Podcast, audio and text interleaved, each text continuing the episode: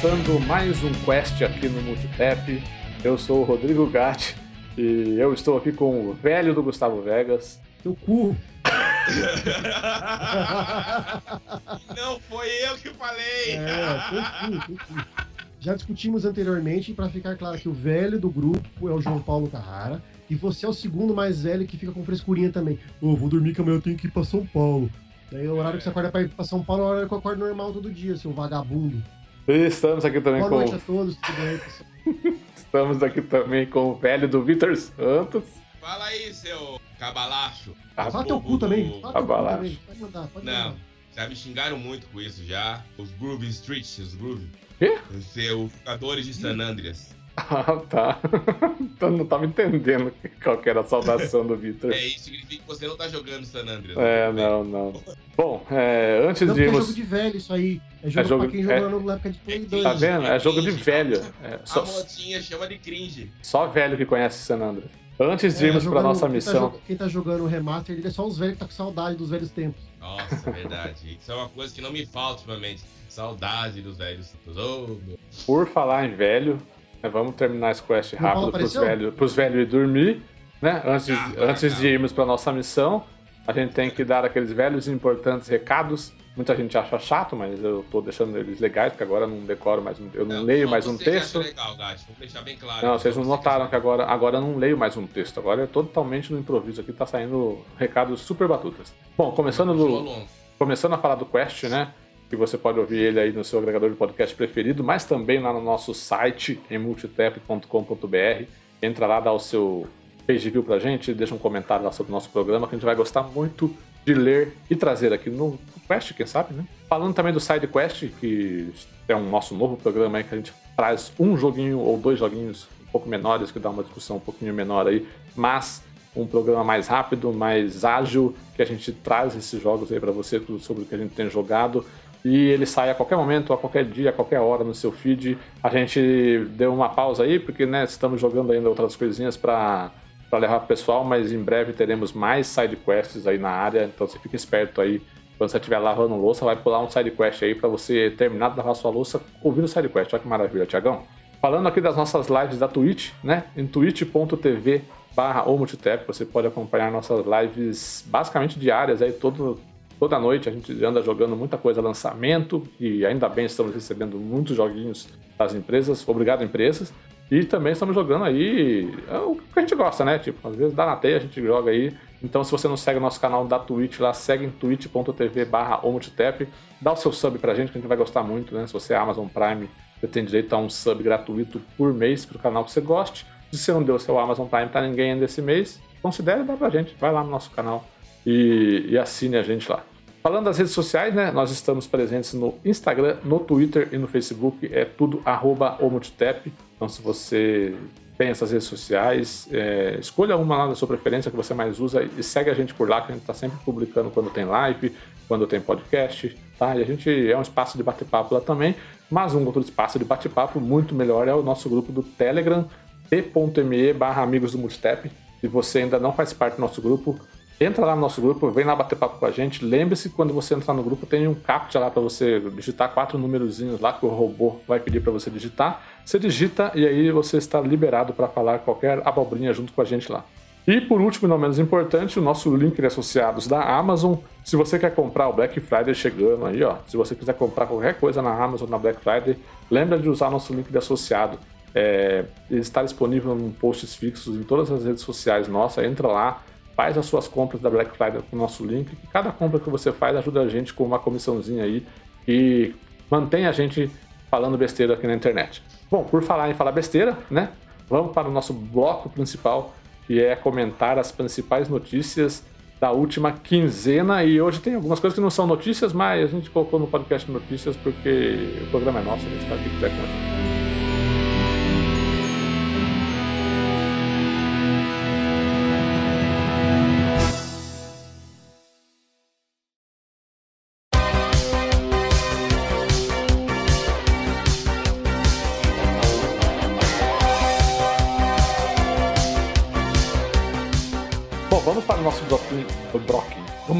para o nosso bloquinho de notícias principais, mas começando com uma notícia que não é tanto uma notícia. É, nessa, nessa última semana, nessa, nessa, eu, tô, eu comecei Nossa. otimamente bem o programa. Eu tô Temos bebendo água. de crack no multitap agora, hein? Eu tô Legal. bebendo água. nessa última Não semana, troca, toma cerveja, porque tá difícil, né? É, Melhor beber é. cerveja. nessa última semana, alguns abençoados receberam uma chave para testar durante o final de semana em alguns horários específicos Elden Ring, o próximo Dark Souls, o próximo jogo da From Software. Vulgo Dark E- Souls 4. É, o jogo errado Dark Souls tá. 4. Nós não fomos agraciados, mas nós fomos buscar a terceira via. Nós fomos buscar a terceira via.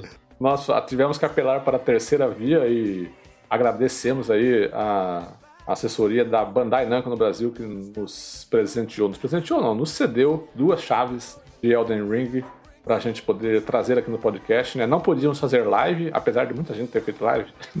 Não podíamos fazer live, então por isso não teve live de Elden Ring eu no canal. não Eu É. Sabe- não. E sabe o que é mais engraçado? É, do multitap, o, o cara que menos joga Souls, que é menos, sei lá, né? Menos. Porque todo. É, Menos, menos, que é menos, menos joga. Não falei menos, não. Tá, não tu- falei tá menos, tá não. todo mundo É, com o tá português. Tá Não todo falei- mundo com o não, não, português não em dia aqui hoje. Vitor, o seu, o seu ouvido precisa lavar. Eu falei que menos, uma das pessoas que menos joga o Dark Souls é o Renan. E ele foi o único que foi agraciado Não, é uma sacanagem. Não, né? isso aí é, é, é o meu segundo expose aqui. Que o primeiro foi offline. O meu segundo expose é isso. Porra, Bandai Namco. Porra, From Software. Cara, tem três aqui ao vivo aqui que jogou todos os Dark Souls aqui, zerou tudo, menos o gato que não zerou, que não matou o Medir, que era a segunda DLC. Não recebemos o código do sorteio. Aí vai o Renan que não joga, que não zera, ganha o negócio. Puta que pariu? Pois é, pois é. Bom, Renan não está presente aqui hoje, mas ele também ele, ele recebeu né, pelo, pela, pela inscrição que ele fez. É, e a Bandai mandou pra gente dois códigos, então nós conseguimos jogar aí. E aí a gente quer utilizar esse primeiro momento aqui no, no Quest de Notícias para falar sobre as nossas impressões aí de Elden Ring. É, o que, que vocês acharam aí? Do que vocês jogaram, o que, que vocês acharam? Começa com o Vitor, que é o mais. É, não Ring vou dizer Zero. que que É o mais- é é o mais mais- experiente, mas é o, é o que. Mais é mais, Souzeiro. Vai falar que ele é velhão, né? Mas é o que é o mais solzeiro, É. né? É o mais solzeiro. É, É uma- é, eu sou mais Souzeiro. Já que, já que o tema do podcast é velho, é o mais velho de Souza aqui. É, é, é, é, se pensar, eu acho que pode ser. Essa, essa é uma informação verídica. Fato venéreo. Ah, eu acho o seguinte, cara. É, é, seu comentário de que o, o próximo Dark Souls 4, eu acho que faz muito sentido, né? Mas ao mesmo tempo que eu vejo as pessoas usando isso como crítica, eu acho isso como um elogio, vamos dizer assim. Porque quando terminamos o Dark Souls 3, acho que a maioria de nós aqui, cara, a gente queria mais Dark Souls. Então, quando você terminou aquela segunda DLC lá, a gente falou: caramba, eu quero mais. Quero mais disso. Não, não, é, isso não pode ser o fim, né? Aí veio o Sekiro, aí você falou: não, mas não é isso que eu quero. Eu quero mais Dark Souls. Eu acho que eles acertaram. Que eu acho o seguinte: quando você pensa na questão da história, ela. Assim, ela teve um bom final. Acho que fechou com chave de ouro. Apesar dela ser bem complexa e o jogo não contar de forma mais clara, vamos dizer assim, como todos os Dark Souls, né? Dark Souls, Demon Souls, né? O mesmo até o próprio Bloodborne. O Sekiro já é mais linear, mas quando gente fala de Dark Souls e Demon Souls, Bloodborne mesmo, é, você tem que pesquisar mais, tem que ler os, lit, é, tem que ler os itens mesmo, até pra você entender mais a história. E quando você olha pro Dark Souls, ele, ele fechou no 3, aquela DLC ali, ela fechou. E não tinha mais como ele colocar. Seria, é assim, eu acho que o erro seria se fosse Dark Souls 4. Como várias franquias tomam essa essa essa medida errada de colocar mais jogos porque os fãs pedem. E você acaba estragando a história. Porque ali já foi o fim. Então, o que, que eles pegaram? Tudo que tinha de bom no Dark Souls, tudo, que eles conseguiram ganhar de fãs no Dark Souls e colocaram no jogo com outro nome na mesma proposta, entendeu? É um outro mundo, é. é quando você olha o jogo, eu, assim, lo- logo de cara você já percebe que é um que é da FromSoft, que é um, sim, vamos dizer um, vamos dizer um filho de Dark Souls, mas não é um Dark Souls. Não dá pra você falar que ele é um Dark Souls. Pra quem jogou não é, porque muda, né? Tem é, outro mundo, são outros itens, são outras mecânicas, são outros movimentos, tem coisas novas, é um mundo aberto. Isso faz diferença no jogo, não fazer. Ah, ele traz um pouco do Zelda também, né? Que é essa questão do vamos dizer, o vento, entre aspas, aqui, entre aspas, o vento te mostrar o próximo caminho, mas isso não te impede, porque você pode ir qualquer lugar que você quiser. Se você- E Você vai morrer? Você vai morrer. Se você não seguir a luz que sai da fogueira, que eu não lembro, chama altar, né? Chama, não, graça, chama local de graça. Local de graça. Se você não seguir o local de graça, você vai morrer. Isso é fato. A não ser que você seja um, um já é, um bom conhecedor da franquia, já tenha mais, mais, vamos dizer assim, habilidade, né? Aí você não morre. Mas, mas, mas vai dar trabalho, porque o jogo em si tem uma, uma sequência, uma ordem de locais. Pra... Mas vamos lá parar de ficar rodeando e falar os pontos positivos que eu sei do jogo. Cara, a primeira coisa, eu não posso deixar de dizer do mundo aberto. Isso aí para mim é, foi a melhor coisa, acho que todo mundo queria isso. Dark Souls de mundo aberto. Muitos se falam de comparar Sekiro. É, todo Sekiro, mundo, não, calma, né? Calma. É, calma aí, calma é, aí. Lógico, é. Ah, epa, epa. Calma. Muitos Calma, falam também, né? de comparação de, de Skyrim, porque Skyrim, Skyrim tem mundo maior e tal. Eu acho que Dark Souls tá tentando, né? Dark Souls, Elden Ring tá tentando chegar perto. Logicamente que o mundo do Skyrim é infinitamente maior. Não tô falando. É, não é, não. Com certeza a Skyrim tem um mundo muito maior, uma história muito maior. Mas. É, é outra proposta, né? E, e segundo ponto é o, o, cavalo. E o que mais me surpreendeu é que o cavalo dá pulo duplo. Ele dá. Fazendo uma lembrança ao nosso episódio lá de. de, de como chama lá? De, de, Suspensão da descrença. Suspensão da descrença. Né? Esse meu fone tá caindo, eu tô brigando com meu fone de. É, tô vendo, você tá colocando, colocando. Eu tô tentando colocar cre... o fone e ele fica saindo. A orelha é, cresceu? Cera no ouvido, porque se tivesse com cera, você enfiava. Você, e pior que eu tiro a cera todo dia. Essa piromba, não falar outra coisa aqui, eu tô suado e tá caindo toda hora. O... Então, ele dá um pulo duplo muito da hora, né?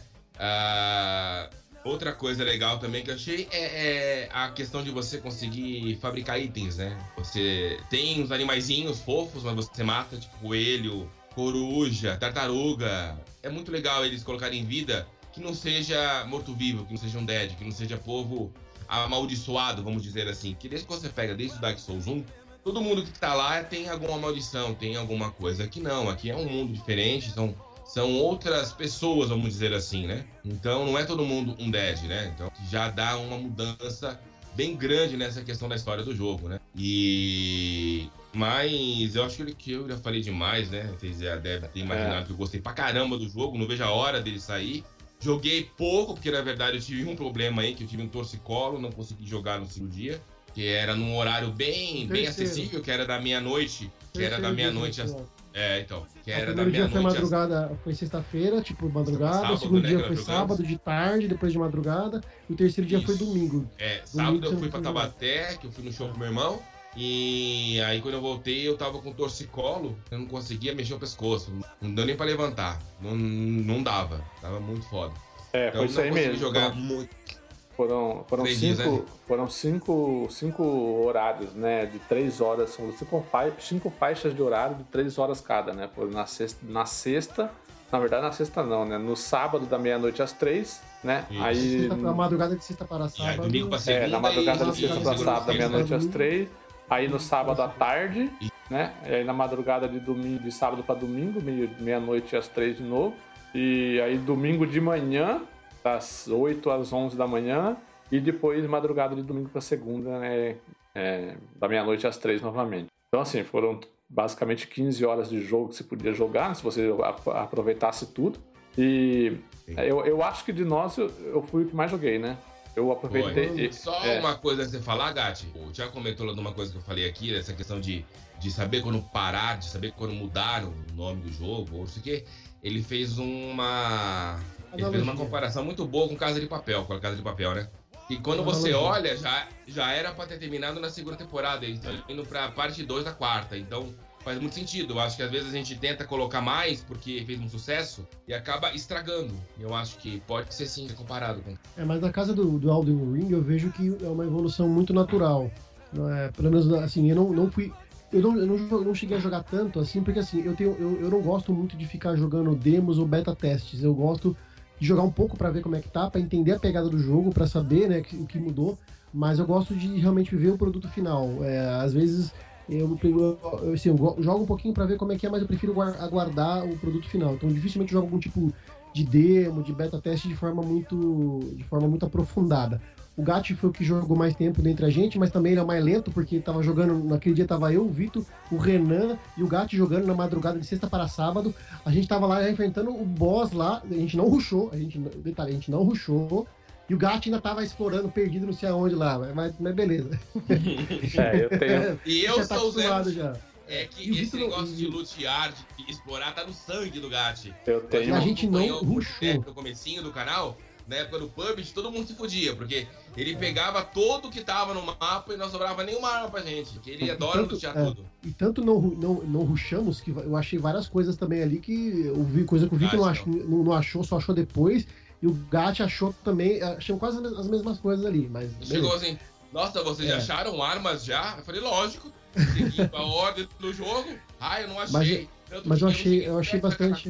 Eu achei bastante natural a evolução, assim, são coisas que já estavam fazendo falta na série, como a questão do, do, de- do personagem pular, sabe? A questão de você ter um outro meio de locomoção ali, né? Que no caso é o cavalo.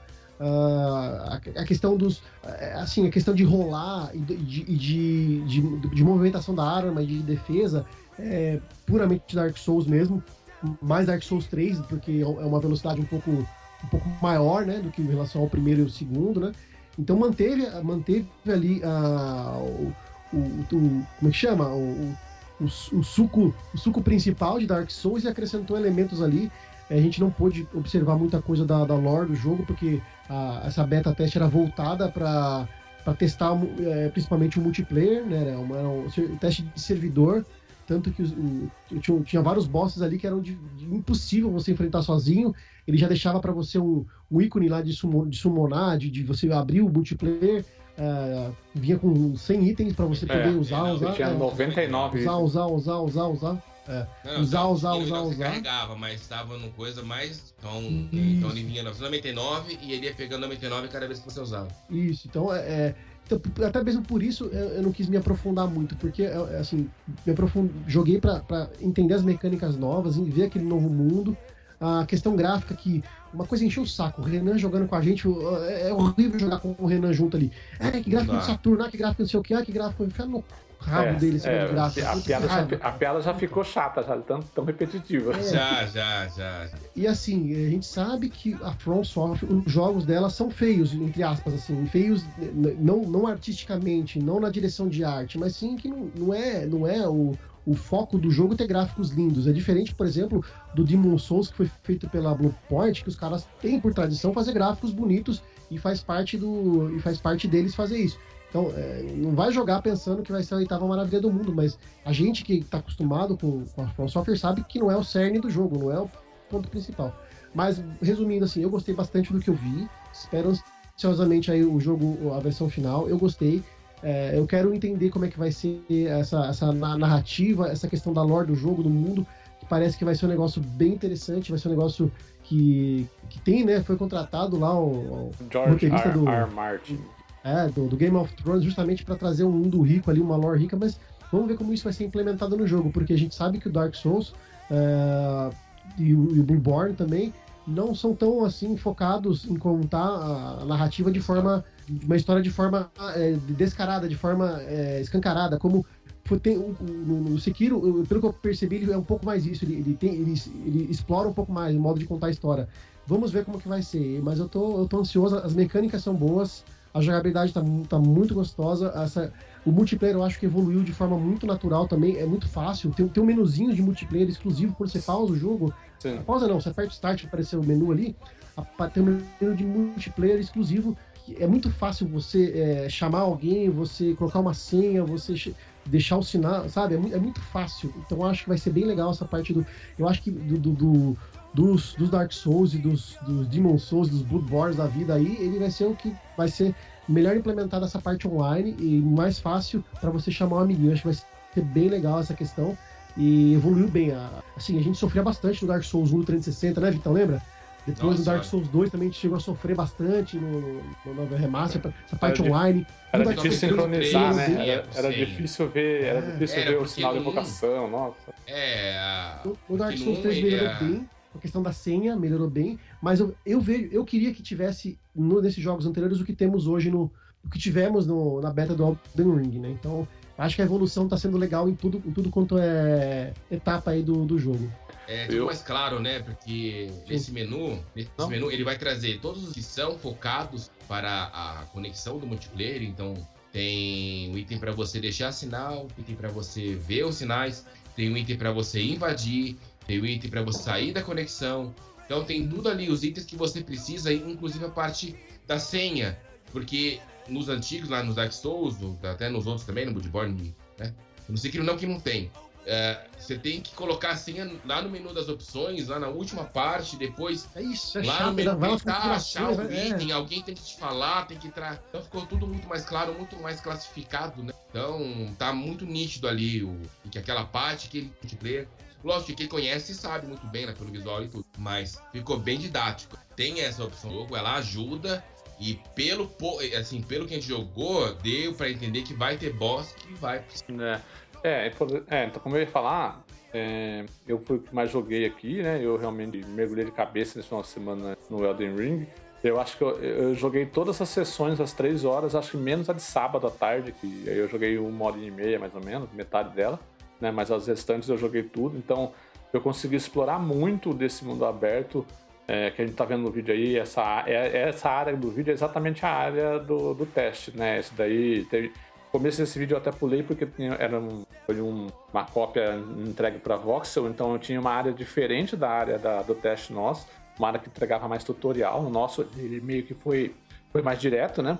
É, e, mas essa área aí é chamada Lingrave, é uma área puta, puta área bonita, assim e tal. É, a, mas eu confesso que a princípio, no primeiro teste, eu, eu, eu, eu me saí perguntando dele assim: tá, beleza, é mundo aberto, mas a impressão que eu tive nesse primeiro teste é que é mundo aberto só porque é mundo aberto, entendeu? Eles não me convenceram na primeira vez que eu joguei do porquê o mundo aberto existia ali. E daí eu fiquei com muito medo de perder, inclusive falei no nosso grupo lá, de que, é, de que Elden Ring perdesse uma coisa que eu amo muito em Dark Souls, que é o world design, né? Não é nem level design, eu chamo de world design, que é a questão de você é, ter áreas só que essas áreas elas são conectadas entre si. A hora que você vê, você saiu pela esquerda numa área, você, chegou naquela área lá no começo do jogo, e você saiu pela direita, você vai pegar uma área lá do final do jogo, né? Elas estão todas conectadas. E eu fiquei com medo de que em Elden Ring isso se perdesse, sabe? Porque vai ser um monte de calabouço, um monte de área separada, e aí você tem que. Você vai lá, faz a área, sai pela mesma porta, e aí você vai no mundo aberto de novo, aí você vai ver um prédiozinho lá do outro lado, aí você vai até o prédiozinho e faz a mesma coisa. Aí eu fiquei com medo de, de, de, de ter essa, essa repetição. Só que daí nas, nas sessões seguintes, eu, eu parei mais para explorar o mundo aberto. Né? Tipo, ele, cara, uma coisa que ele vai potencializar muito, que Dark Souls tem, que a gente adora, e é uma coisa que eu falo assim, se você pode, você gosta de jogo de jogo Souls-like e tal, e se você pode, compre esse tipo de jogo no lançamento e jogue no lançamento. Porque a experiência que você tem jogando um jogo desse no lançamento é completamente diferente de uma experiência de você jogar ele dois anos depois de lançado, quando todo mundo já sabe tudo sobre, né? É, quando você joga no lançamento, você, você vai conhecendo junto com a comunidade, descobrindo coisas junto com a comunidade. Olha isso daqui, olha só assado. Ô Vitor, você foi em tal lugar lá que tem tal coisa? Aí o Vitor, não, não fui. Mas o gato, você chegou em tal lugar que tem essa coisa? Ah, não fui. A gente vai se descobrindo e vai trocando conhecimento. E aí, o mundo aberto, eu consegui explorar mais o mundo aberto e, meu, ele é lotado de segredos, lotado de coisas. Então, assim, é, eu acho que vai ajudar muito em potencializar isso daí e aí vai até meio que, que é, aliviar um pouco essa questão do world design, né? De não ter mais tanta conexão uma área com a outra, né? É, porque eu acho que isso aí vai acabar se perdendo mesmo. A gente não vai conseguir ter uma excelência de conexão entre áreas como a gente tinha, no Dark Souls 1. Quem não lembra do Dark Souls 1, quando você termina no Deadburg, você vai na igreja lá e aciona o elevador, que você desce, você desce em Firelink. Você fala, caralho, como assim? né? Tipo, meu, explodiu minha cabeça quando aconteceu aquilo no Dark Souls 1. É, e aí, assim, o, o mundo, o mundo, tá, a, a área que estava disponível para você explorar nesse, nesse teste era uma área grande, tinha bastante conteúdo dentro, dentro dela. Por exemplo, eu, eu tenho certeza que eu, que eu enfrentei chefes que o Vitor Gustavo não enfrentaram. Vocês, enfrenta, vocês enfrentaram um chefe acho que o nome dele era alguma coisa, guarda dos cachorros, alguma coisa assim, que ele ficava num. É, ele fica escondido num, num círculo assim no chão, assim, tem um negócio azul no meio. Você vai lá e examina esse negócio azul, você até é transportado para um lugar que é igual, só que é uma. É como se fosse uma espécie de realidade paralela. E aí esse chefe aparece e você tem que enfrentar ele. Vocês, vocês enfrentaram não, ele? Não. Aí, ó, tá vendo? É uma Você coisa. matou que... esse do cachorro que tá passando aí na tela? Você Não, então essa, esse? essa parte aí, por exemplo, eu não, eu, eu, eu não entrei. Eu não, eu, eu não achei no meu jogo. Esse boss, ele não é fácil como tá mostrando esse personagem. Eu acho que é clérigo. Ele tem, ele tem essa magia aí da, da fé que é bem forte, pelo que eu tô percebendo aí. Mas. ah, ele não é tão fácil, não. Eu só consegui matar ele porque eu tava de. eh, Eu tava com um cavaleiro. Chamava o cavaleiro Cantado. encantado. Aí tinha um, um cajado lá, que umas magiazinhas. Foi o que aconteceu pra mim conseguir matar ele, porque na porrada eu não consegui. O Guga já conseguiu matar ele na porrada e. Mesclando, né, Guga? Porrada É, e magia. Exatamente. Uma É, coisa esse- legal também, Gat, que eu acho que a gente, que a, a gente comentou e que agora veio no vídeo aqui, eu lembrei.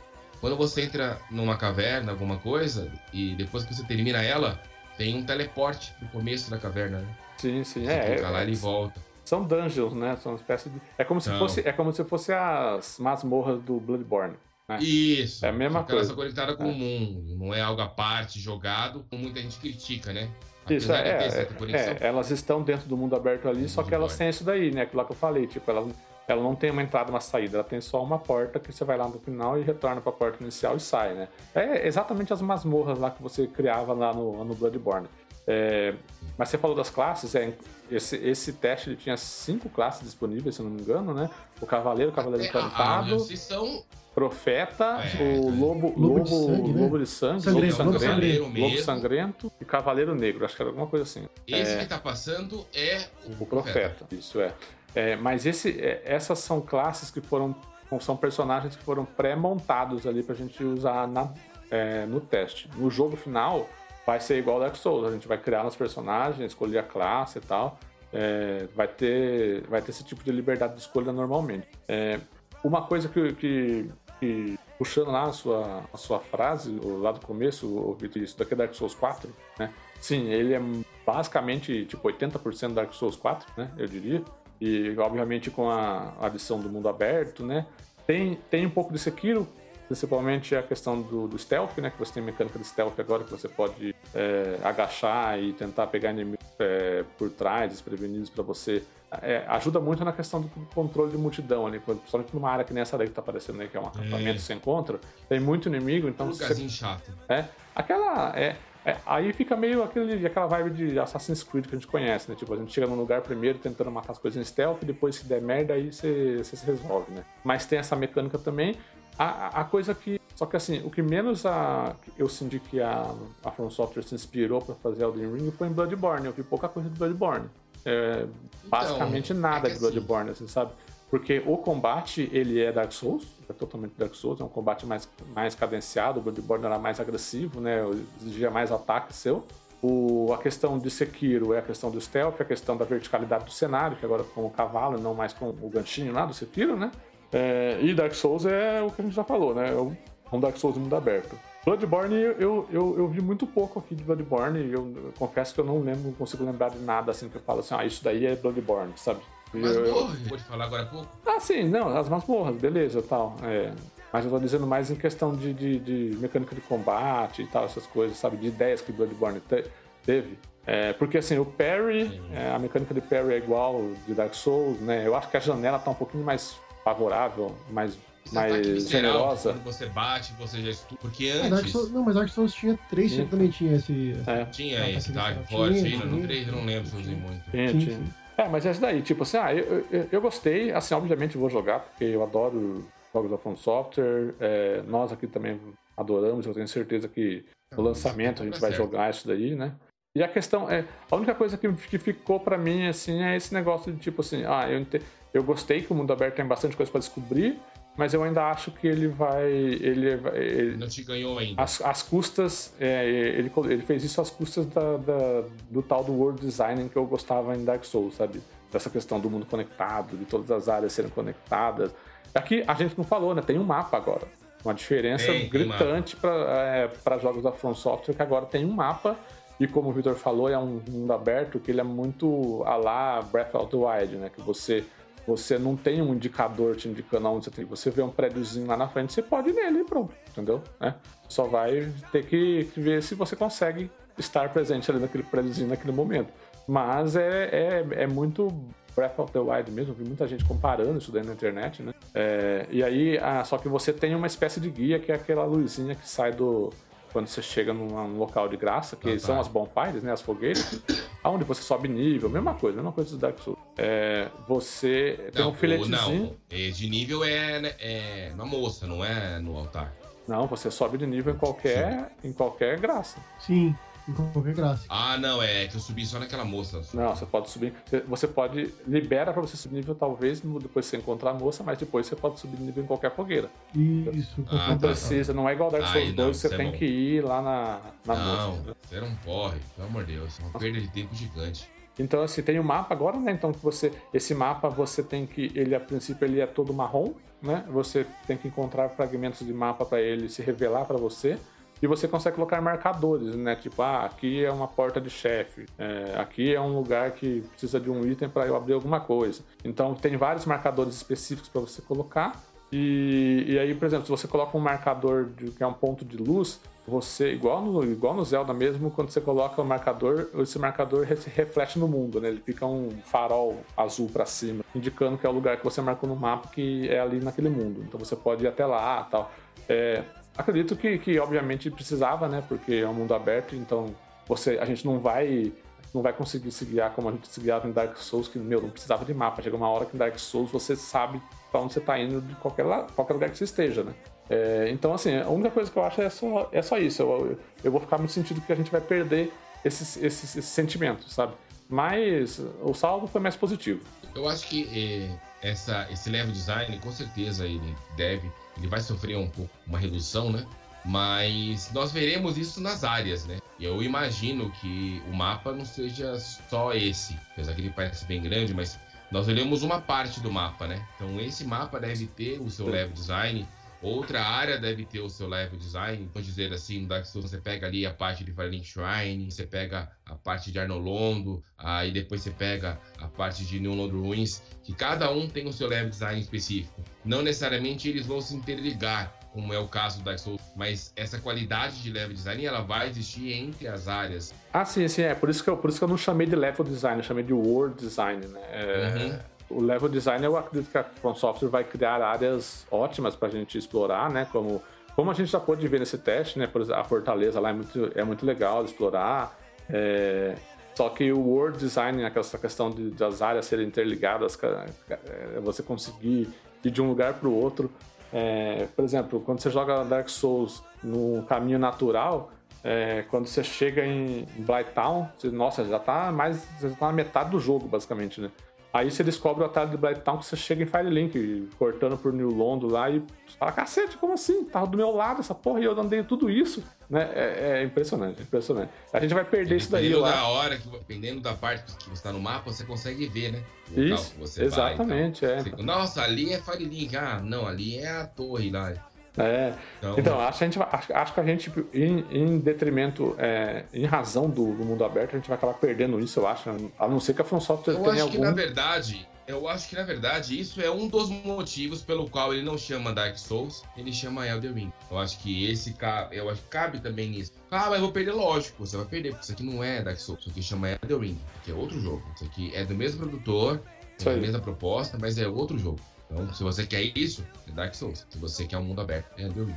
Acho que tem essa diferença nesse ponto. Bom, beleza. Acho que é isso, né? Alguém, alguém tem mais alguma consideração? Eu só não achei nenhum fragmento de mapa. Acabei de perceber aqui. Que foi? Você não achou fragmento de mapa? Você não foi nesse Ah, acampamento, é. você não viu o totem colorido ali? Você falou, vou lá no totem, ver esse totem? Eu não Totem devo ter percebido. O tava totem brilhando. Cara, é assim, ele jogou de meia-noite às três da manhã, eu tava cansado já. Tá vendo? Vocês tava rush- na euforia de sentir o jogo. no- Vocês rusharam. É, Que orifício. Vocês rusharam. isso, É, a isso. maior prova que vocês rusharam é isso daí, vocês não encontraram fragmento Eu de acho mapa. que, assim, eu acho que. Eu acho válido, vamos dizer assim, eu fazer um comentário. que é, Nós tivemos a oportunidade de jogar o Kino da BGS, né? Foi mais ou Sim. menos o que aconteceu aqui, nesse caso do, Elden Ring, você jogar uma versão beta no lançamento. E assim como teve no Sekiro, que, que tava muito difícil, vamos dizer assim, aqui também tava. Acho que, eu, eu acho que pra todo mundo que jogou aqui, esse jogo tava muito difícil. Uns bosses totalmente desproporcionais, assim como o comentou, falou, não, esse boss não é pra matar sozinho. E isso, teoricamente, nunca existiu dentro do Dark Souls, qualquer outro Soul-like aí. da From Software. Então, o que, que aconteceu no Sekiro, para ficar mais claro? No Sekiro, é, quando você jogou a beta, tinha monstros que você encontrava numa área que não faziam parte daquela área. Eles colocaram ali para realmente botar uma dificuldade para você não passar, dizer assim, diretamente. Aí se você passava, ele dava um boss mais difícil. E eu acho que é isso que o jogo fez. Porque ele queria te apresentar o mapa tudo, mas também não queria que você. Não queria assim como temos vários jogos aí e o pessoal lança beta e acaba beta. Era só isso. Uhum. Então acho que essa foi, foi uma forma que eles inventaram de dar mais vida útil a essas betas, não deixar ela mais difícil, fazer monstros que não fazem parte daquele ambiente, deixar eles mais difíceis, que é para você não passar e você ficar tentando, tentando e jogando beta. Então, eu acredito que tem muita coisa aí que a gente tá achando que tá naquela área e não vai estar tá nessa área.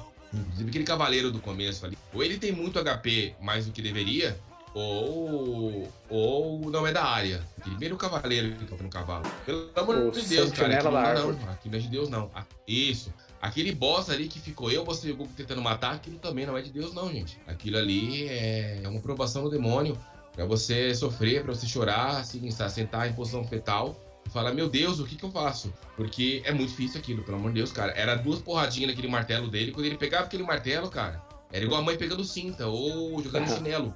Não dá. Eu falei: Não, não dá não. Ah, não, com não certeza, passa. com certeza. Aí os caras é, bufaram os ali pra como eram cinco sessões de 3 horas, 15 horas de jogo totais, né? E a área, obviamente, não era uma área limitada para você explorar, né? Você tinha um limite de exploração ali onde você podia ir a... até onde você podia ir, né? Então os caras falaram, não, vamos deixar o mais difícil colocar um, um, mais inimigos do que o normal, do que o jogo de fato vai ter, pra, pra deixar a galera mais um tempo aqui testando co-op mesmo. Porque se a gente fosse lá na primeira, naquele chefe e passasse cada um de primeira, de segunda, sozinho, a gente não testaria, não, Seria um teste de rede, né? A gente não testaria o exatamente, e tal. Exatamente. É, que, então, com certeza. o nome da beta é teste de rede, né? Teste de network uhum. test, exatamente. Bom, é isso. a encontrar a, a, as paredes visíveis? Tinha um, encontrei, uma cortina, uhum. né? Isso aí era pra fechando o mundo. Encontrei. É, então tem lá na, na fortaleza que você chega, que você chega contra o NPC, ele fala assim, ah, eu posso pedir pra você abrir o portão, posso pedir pra abrir o portão aqui, mas ele é muito protegido, ou você pode ir pelo buraco aqui, né? Você vai pelo buraco, aí você mata aquela aranha, né, uma, aranha, uma espécie de aranha lá, uma sala super escura.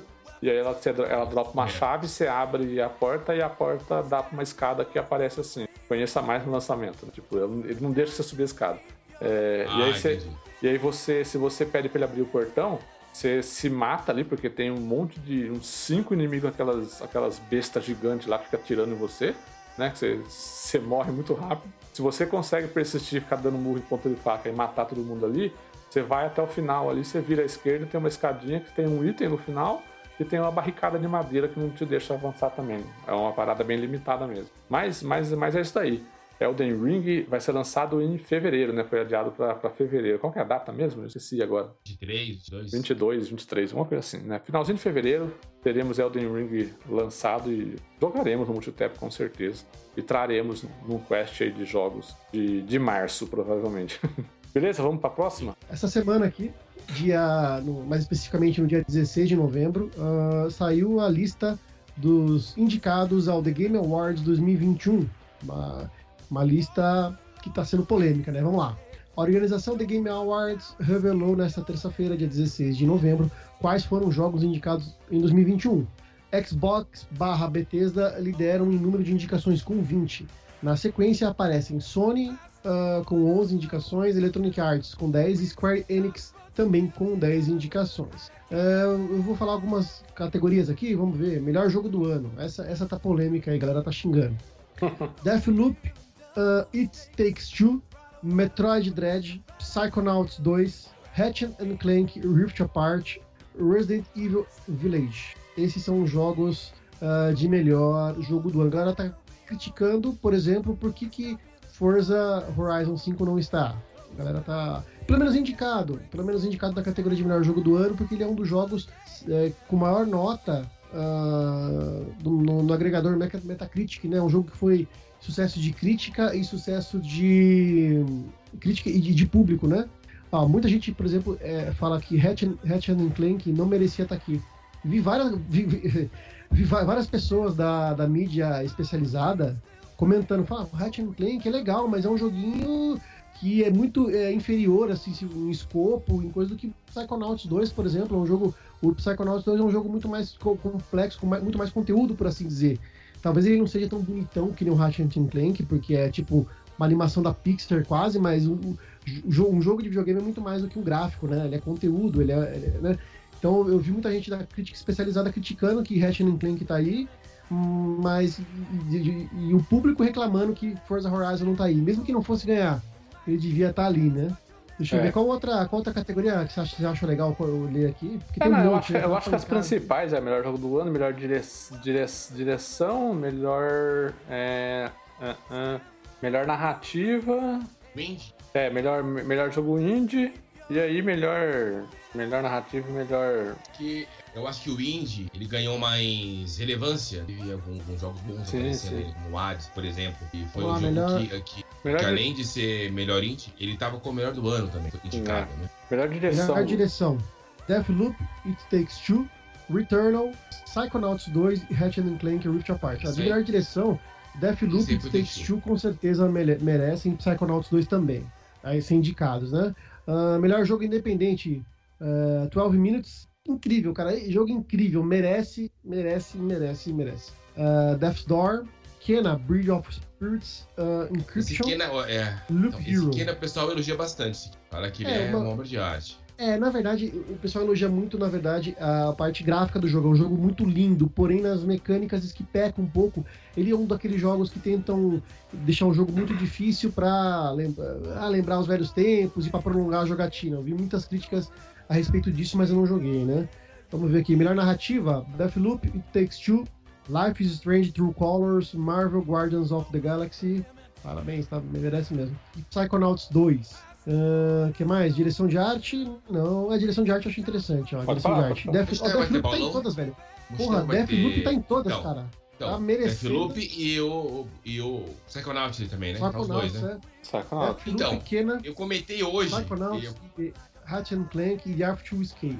Hoje eu comentei, acho que amigo meu, quando você olha lá pro, pro Psychonaut, ele toca em assuntos muito interessantes muito delicados, né? Ele trata muitas doenças mentais, né? Muitos problemas, né? Sim. né? Tem depressão, né? É, Vício. De, de... É, então, assim, isso trata de uma forma que eu nunca tinha visto no jogo, entendeu? E trata de uma forma tão natural que chega uma hora que você acaba rindo.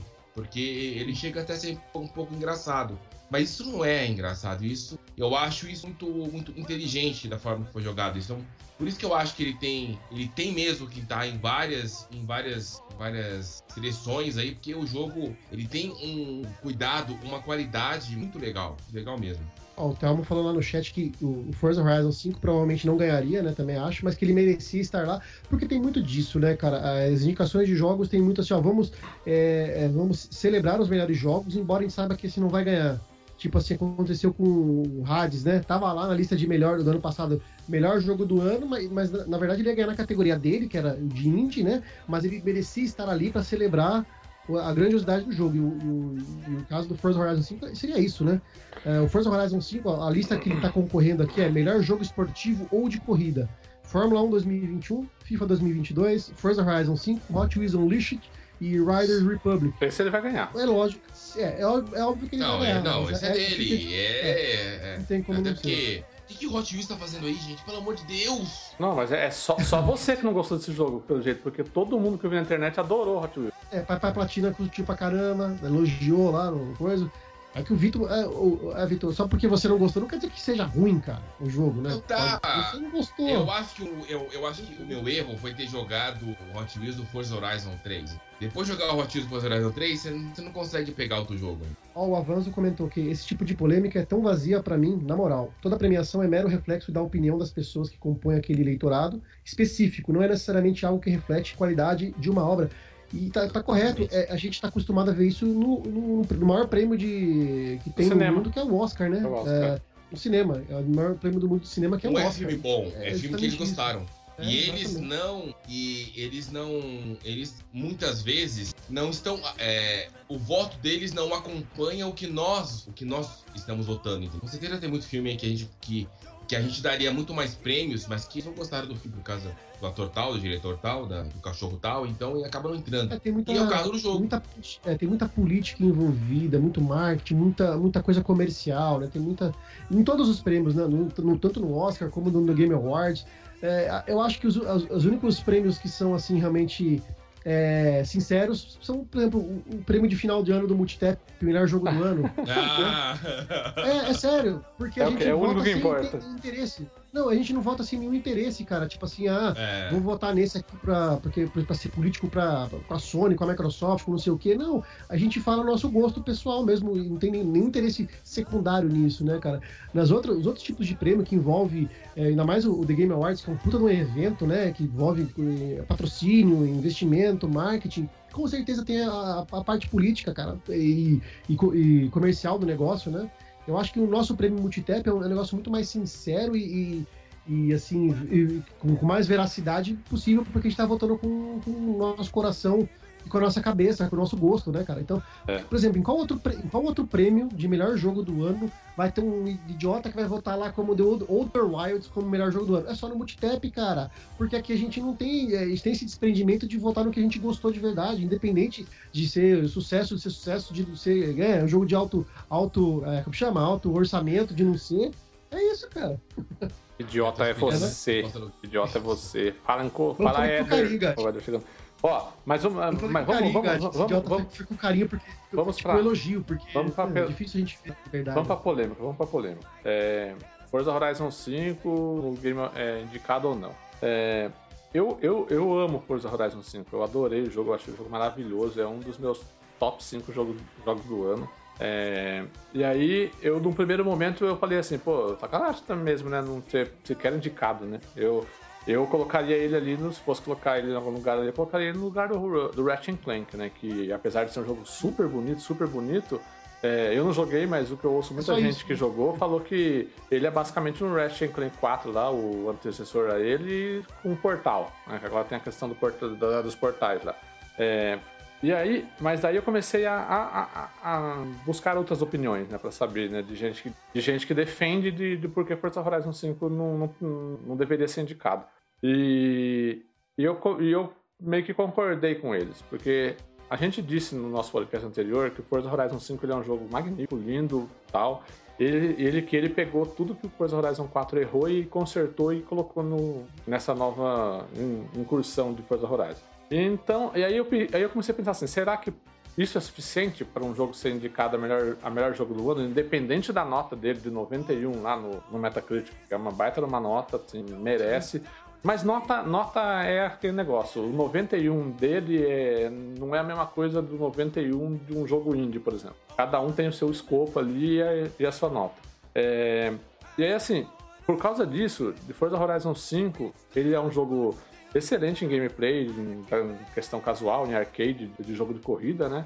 Ele é, ele é excelente graficamente, é muito bonito, ele é excelente em som, ele, a parte técnica dele é. Não é à toa que ele está indicado aqui em coisas técnicas, em design de áudio, além de jogo de essas coisas. Mas, mas assim, é, esse negócio pesa muito, sabe? Tipo, ele é um Forza Horizon 4 mais bonito. Se a gente tiver que resumir ele, ele é um Forza Horizon 4 mais bonito e mais organizado, como a gente falou no mais podcast anterior. Eu diria. Mais divertido, Sabe, porque o cenário também é diferente, né? O México é, é diferente. Sim, eu acho que isso é consequência. Se você olhar o meu avanço no Forza Horizon 4 e no 5, eu tive muito mais interesse em fazer no 5 tudo do que no 4. Tem coisa que eu não fiz no 4, lá tá parado, porque não, não, me, não me, me fez querer continuar jogando, né?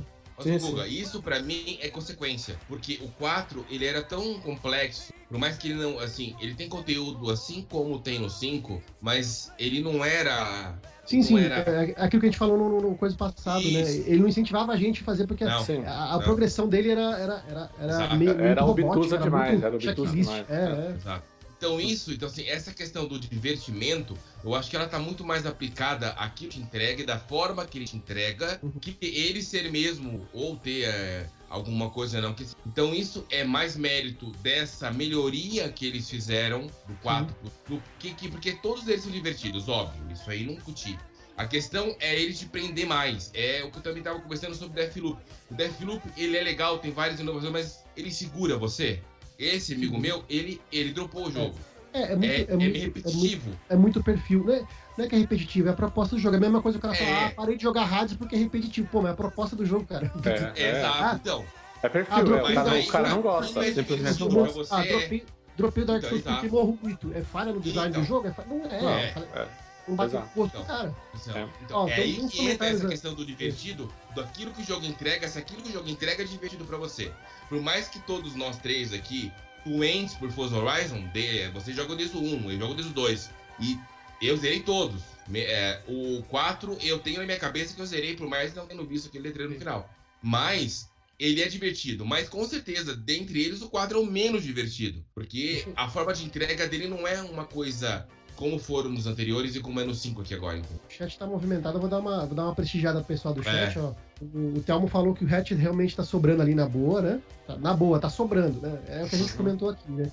O Avanzo perguntou assim, nossa, mas, é, Forza Horizon 5 saiu muito em cima, né? Foi lançado oficialmente dia, dia 9, Dia né? De 9. no- De, de É novembro. uma janela, não É, tem? saiu muito em cima. Será que isso não pode, não, não influenciou, né? Essa, essa não, não entrada? É, é o que É, muita é. gente argumenta, realmente, que, que ele saiu muito em cima, deu pouco tempo para jogar de fato o jogo até, até poder até, até entregar a votação para os caras lá, né? Então Sim. pode ter sido essa janela de lançamento que prejudicou um pouco, né? É, Outro argumento forte aqui que o Thelmo falou, eu já eu vi uma, eu, vi um no, no Twitter, o pessoal do Twitter é legal por isso. Eu vi um, uma galera que pegou uma compilação de alguns influencers aí famosos, de algum pessoal da imprensa especializada, falando sobre Lá vem, lá vem. sobre essa questão. É, aí por que que, o- por que, que o Ratchet and Clank tá ali? Aí teve um cara que falou isso, um cara famoso, falou assim, ó, é a cota da Sony. Né, porque tava faltando uma capinha azul ali. Por, por mais que Deathloop seja exclusivo PlayStation, ele é, ele é temporário, ele é feito pela Bethesda, pela Arcane Studios, que é da Bethesda, que é da- do, do Xbox Game Studios. Tava faltando no melhor do, no melhor do ano ali um jogo da Sony. Então, o. Ratchet and Clank entrou pela capinha azul, entrou pela cota Sony. Como é que pode ter um melhor jogo do ano sem um, jogo da Sony ali? Entra aquela questão da política, do marketing. Você Uhum. entendeu? É, é isso, é, é isso Mas- que eu falei.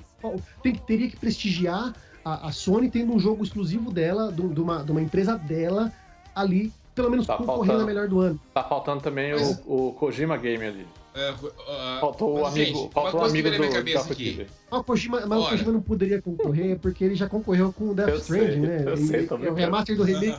Eu tô brincando, É, tô brincando não, por, causa não, é da, por causa da essa amizade deles, né, pô? Ó, melhor amigo do Geoff Keighley não vai ter jogo indicado, pô. Não, mas é que esse ano saiu a versão do diretor, vocês não entenderam ainda. É, No passado saiu. Esse ano eu... Ó. Mas enfim, era isso que eu ia falar. O Thelma Uma tá coisa que eu torcendo vou pro perguntar pra vocês. Psychonauts 2. O Gato eu também sei que tá torcendo pro Psychonauts 2. Eu, Ah, não, mas eu, Ele eu- falou que Take Two é incrível e, e realmente, cara, eu acho que essa, a briga desse ano tá, tá dura, é cara. Ó, Deathloop merece, Takes Two merece, o Metroid Dread, por mais que eu não tenha jogado, eu vejo o comentário da galera diz que merece, Psychonauts 2 merece, o Resident Evil eu, eu não sei, eu, eu É. não, não joguei. Eu Não, acho que assim. Mas o Não, não ganha, não ganha. entra na lista. não ganha, não ganha. O Resident Evil não ganha. A minha opinião, porque não ganha. Resident Evil 8 ele foi importante e era o necessário para a franquia Resident Evil que estava morta. O 7 ali foi bom, mas não foi suficiente para dar aquela reerguida. Eu acho que o 8 dá essa, dá essa vida para a franquia que eles estavam precisando. Que a última foi no 2, e depois deu o 4. E aí depois não teve mais aquela coisa, porque ela foi caindo, caindo, caindo. Veio o 6, parece que ia fechar o caixão. Aí o 7 deu aquela mudada, parece que melhorar. O 8 veio e colocou num patamar que é o Resident Evil que a gente gosta, que a gente lembra, que a gente sente falta. Mas, é, Resident Evil não tem nada de inovador. Teve pra franquia. Mas de jogabilidade, não tem nada de inovador. É, ele é uma amálgama de, Não, mas jogo- de não é- vários, não de é- vários é, jogos de é terror. mais inovador, Eu Vitor, acho é? que isso não é- faz ele. A disputa Não não, é qual é o mais inovador do ano, Vitor. Não é isso. A É, disputa é não, o melhor jogo do ano. mas eu acho ser você coloca. repetitivo ou não. Sim, mas é que eu acho que ele tem uma importância maior pra franquia do que para que pro mundo dos videogames. Do que, do que quando se coloca em volta de outros jogos, como tem Psychonauts, como tem o Deathloop, como tem esses outros que vocês estão comentando, entendeu? Agora, fazendo mais uma conexão aqui com essa questão lá do avanço que ele comentou de em cima da hora, se fosse a agenda, motivo, se fosse a data de ser data de corte, o Forza Horizon não sairia em nenhuma outra premiação. O Forza Horizon 5 está em outras categorias. Se ele está em outras categorias, ele teria direito, sim, de estar participando como o melhor jogo do ano. Você não acha? É, Não é e, que- na verdade, o que a gente tem que criticar, não na teve tempo verdade, de maturação. Teve É. tempo de maturação. é que, na verdade, na verdade, não jogou muito. Eu não na verdade, eu acho assim, a gente, A gente tá discutindo passado, aqui a não, polêmica. não, a gente tá discutindo a polêmica é que depois. assim, Fala, fala. No ano passado, não teve nada de Cyberpunk. Nada. Porque Mas realmente nem, ele mas, foi. nem, mas nem que tivesse lançado em janeiro essa bosta. Mas nem que Não, tivesse lançado. não, não, que não, não, lançado não, por não, da calma. Ele calma, tá indicado calma. a melhor Não, RPG, viu? Tá indicado a melhor RPG. eu- deixa eu falar. Calma que eu sou gago. Se eu eu falar, eu vou gaguejar mais ainda. Ó, eu tô falando o seguinte. No ano passado, quando teve aquela... a- aquela questão lá do... Quando eles adiaram a questão do Cyberpunk. Ah, o Cyberpunk adiou de novo. Eles cortaram, aí falaram, não, ele perdeu a agenda. O Cyberpunk não corte mais esse ano porque a perdeu data de corte. Aí pode ver que todas, as- todas as, as premiações que teve no passado do Game of Awards não teve Cyberpunk. Beleza, ele não tá concorrendo. Tá vindo agora. Logicamente, não veio- não veio como jogo do ano porque ele praticamente não foi lançado ainda. Ele foi, ele foi arrumado pra geração antiga. Então tem outras categorias que ele tá participando. Por quê? Porque ele entrou na janela de 2021.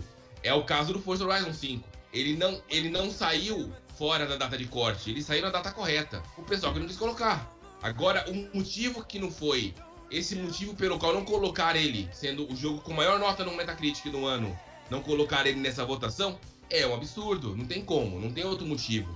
É, não Tem acho que tão- ter alguma coisa. Não Tanto acho que tão A própria absurdo. Metacritic fez uma pergunta, eu acho.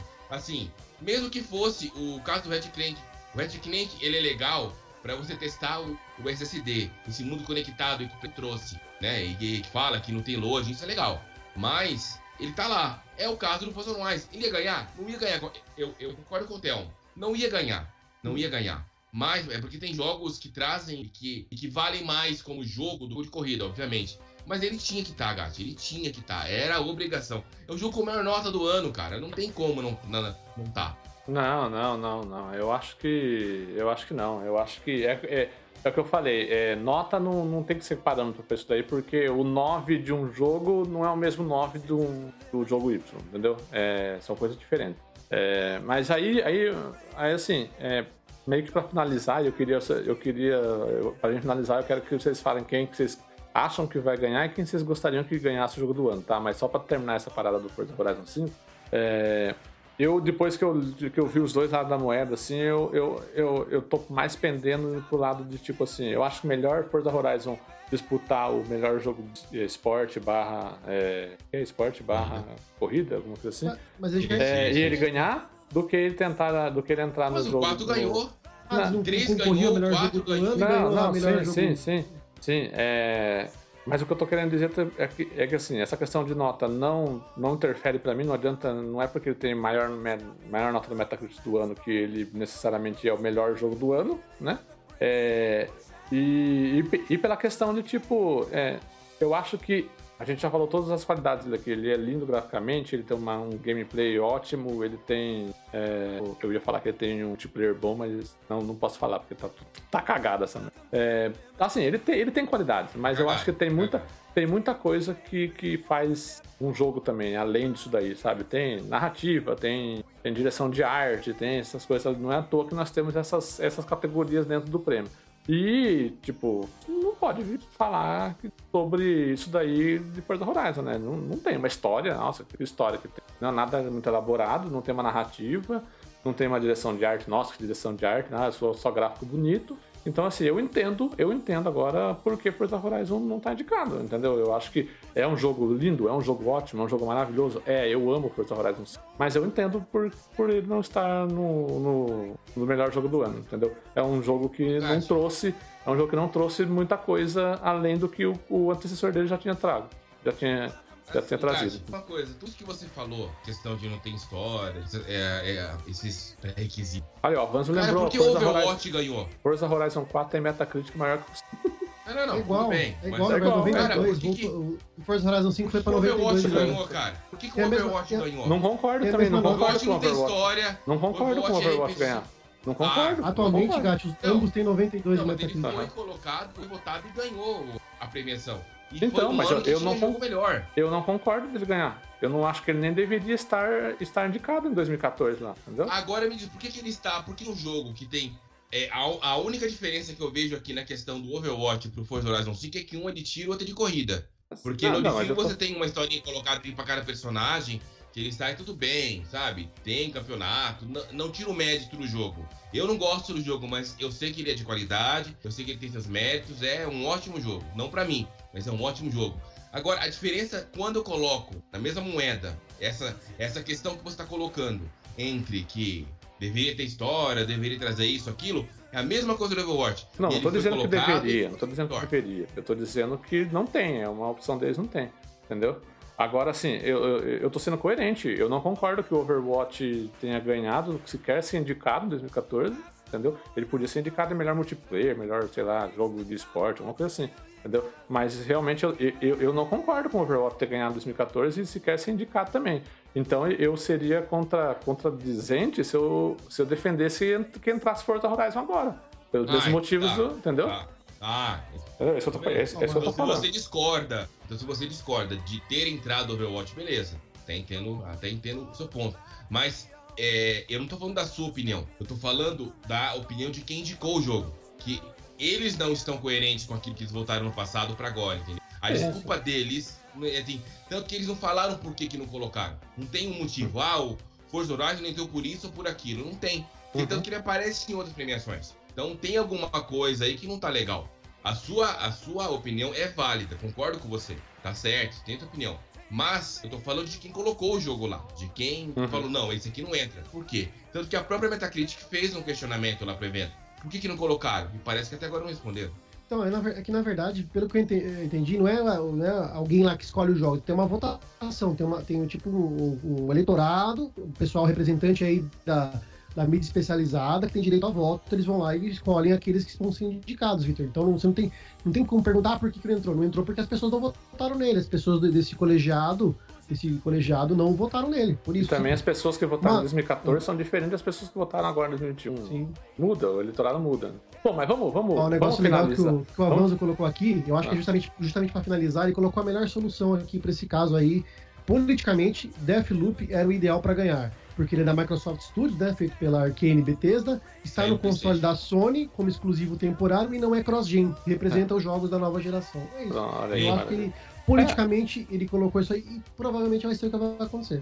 É, vamos... E é por isso que eu acho que ele ganha. E é por isso que eu acho que ele ganha. Por isso é. que eu acho que ele ganha. Então vamos lá, vamos lá. Vitor Santos, quem você acha que é Deathloop ganha, mas você gostaria que quem ganhasse? Uh, cara, é uma decisão muito difícil, porque It Two pra mim é mágico. É mágico. Aquele jogo é mágico. Mas eu acho que o Psychonaut ele toca em pontos mais, mais inteligentes. Eu acho que ele, ele foi mais inteligente nos assuntos do que, do que no Take-Two, que ele traz como, como, como inovações, não só esse jogo, como todos os jogos que. Como chama? Esse você sabe o nome dele, o diretor lá? Tim Schafer. Isso, o Tim Schafer, ele. ele, não, ele não, sempre... do, ah, não, do Take é o Joseph Ferris. Isso, isso, isso Joseph Ferris assim, ele sempre inova na questão da, da mecânica, de jogabilidade, e Take é mágico. A história é muito boa, mas ela é clichê. Então não tem como. É, ela é clichê. É, é, aquele jogo que você joga sabendo como vai ser o final. No caso do Psychonaut, cada hora que você jogava, você, você era surpreendido por uma coisa diferente, por uma história que você não imaginava, por um. dava uma virada. Fala, caralho, sério que é isso? Então, eu acho que por isso que, para mim, merece o Psychonaut 2. Tá? A, apesar do Shake Two merecer muito mais do que nas ele toca em ponto, ele traz uma história mais que dá que dá uma reviravolta mais surpreendente esse ponto do que o Take Two, mas vai ganhar o Deathloop. Uga? Eu acho que ganhou o Deathloop, até pela questão política que o Avanzo ali declinou, declinou ali. Eu acho que ele merece, ele é um jogo muito competente, ele para mim é o melhor jogo da Arkane em questão técnica, assim, eles melhoraram muito em relação ao, aos jogos anteriores dela, trouxe, trouxe muitos elementos ali e trouxe muitos elementos não só de, de, de mecânica, mas como de narrativa que se que acabam se casando de forma muito harmoniosa. Mas meu coração tá ali no, Psychonauts 2, porque a Double Fine é uma empresa é, é uma, é uma, é muito especial, cara. É muito especial as coisas que ela faz, o jeito que ela faz as coisas é muito especial. Acho que merecia. Então, e o It Takes Two também, porque é um jogo mágico e também acho que é, é, traz nele tudo que foi feito nos jogos anteriores do Joseph Ferris, que, é, sabe, é, culmina no melhor momento, num jogo incrível que é, talvez o único defeito dele é que foi lançado muito cedo no, no ano, né? Aí acho que não, às vezes não fica tão marcado na memória. Tem, tem, tem isso também, né? Tem Do timing. Às Aham. vezes o jogo é lançado muito tarde, às vezes é lançado muito cedo. Talvez tem, teria que ter um momento do ano específico ali pra, pra ele estar sempre fresco na mente da- da- do pessoal. Então, é, Deathloop acho que merece, vai- acho que vai ganhar, mas com o coração gostaria que Psychonauts 2 ou It Takes Two Não, levassem aí não, de melhor não, fica, não fica em cima do muro, não. Escolhe um. Sai do muro, sai do muro, sai do muro. É, deu- deu- Por que é que não Gustavo, posso- Gustavo aí, não. Gustavo aí. Não, escolhe um. Não. Ó, tem o. Mitos falando que a Double Fine merece o prêmio, o Avanzo falando que pra, é, pra, é, pra ver se. não, Seria aqui- interessante Ele tá que falando- você ele já tá divulgasse a votação é. e a ordem né, dos games que não entraram ah, entre os seis jogos para o jogo do ano. Pra ver qual que é o sétimo mais votado, o oitavo. Seria interessante pra ver onde ficou ali o, Forza. o Forza, o Forza Horizon 5, né? Mas aí, Guga. Vai lá, Guga, sai do. Psychonauts Sai, sai do ou. It Take Two? Ah, mas vocês já estão pedindo pra Psychonauts ou It Take Não, Two? o que que manda é teu It coração? Takes Two.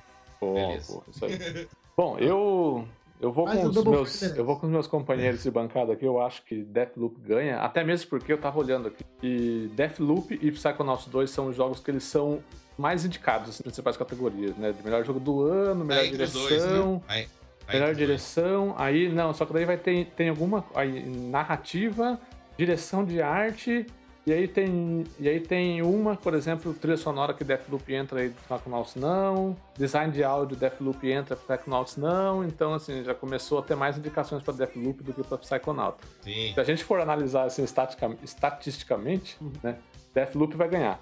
Mas eu gostaria, todo mundo sabe que o meu, o meu Game of the Year até o momento é Psychonauts 2, cara. Eu acho que com tudo isso que o Victor falou, sabe?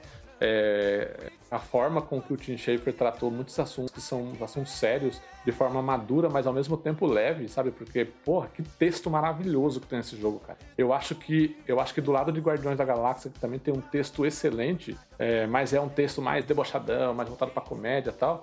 O Psychonauts 2, ele, meu, é o melhor texto, é a melhor narrativa que tem nesse ano, assim, disparado e se boiar nos últimos anos também, cara, porque a mente de Tim Schafer é maravilhosa, as fases são umas mais criativas que a outra. É, meu, você joga aquilo ali dando aquele sorrisinho de canto de boca, assim, sabe? Cada coisa que você vê, cada coisa, cada cantinho que você descobre dentro das fases, cara. Então, assim, é, eu gostaria muito que o Psychonauts 2 ganhasse. É o meu Game of the Year, é, se nada mudar até o final do ano, né? É o meu Game of the Year.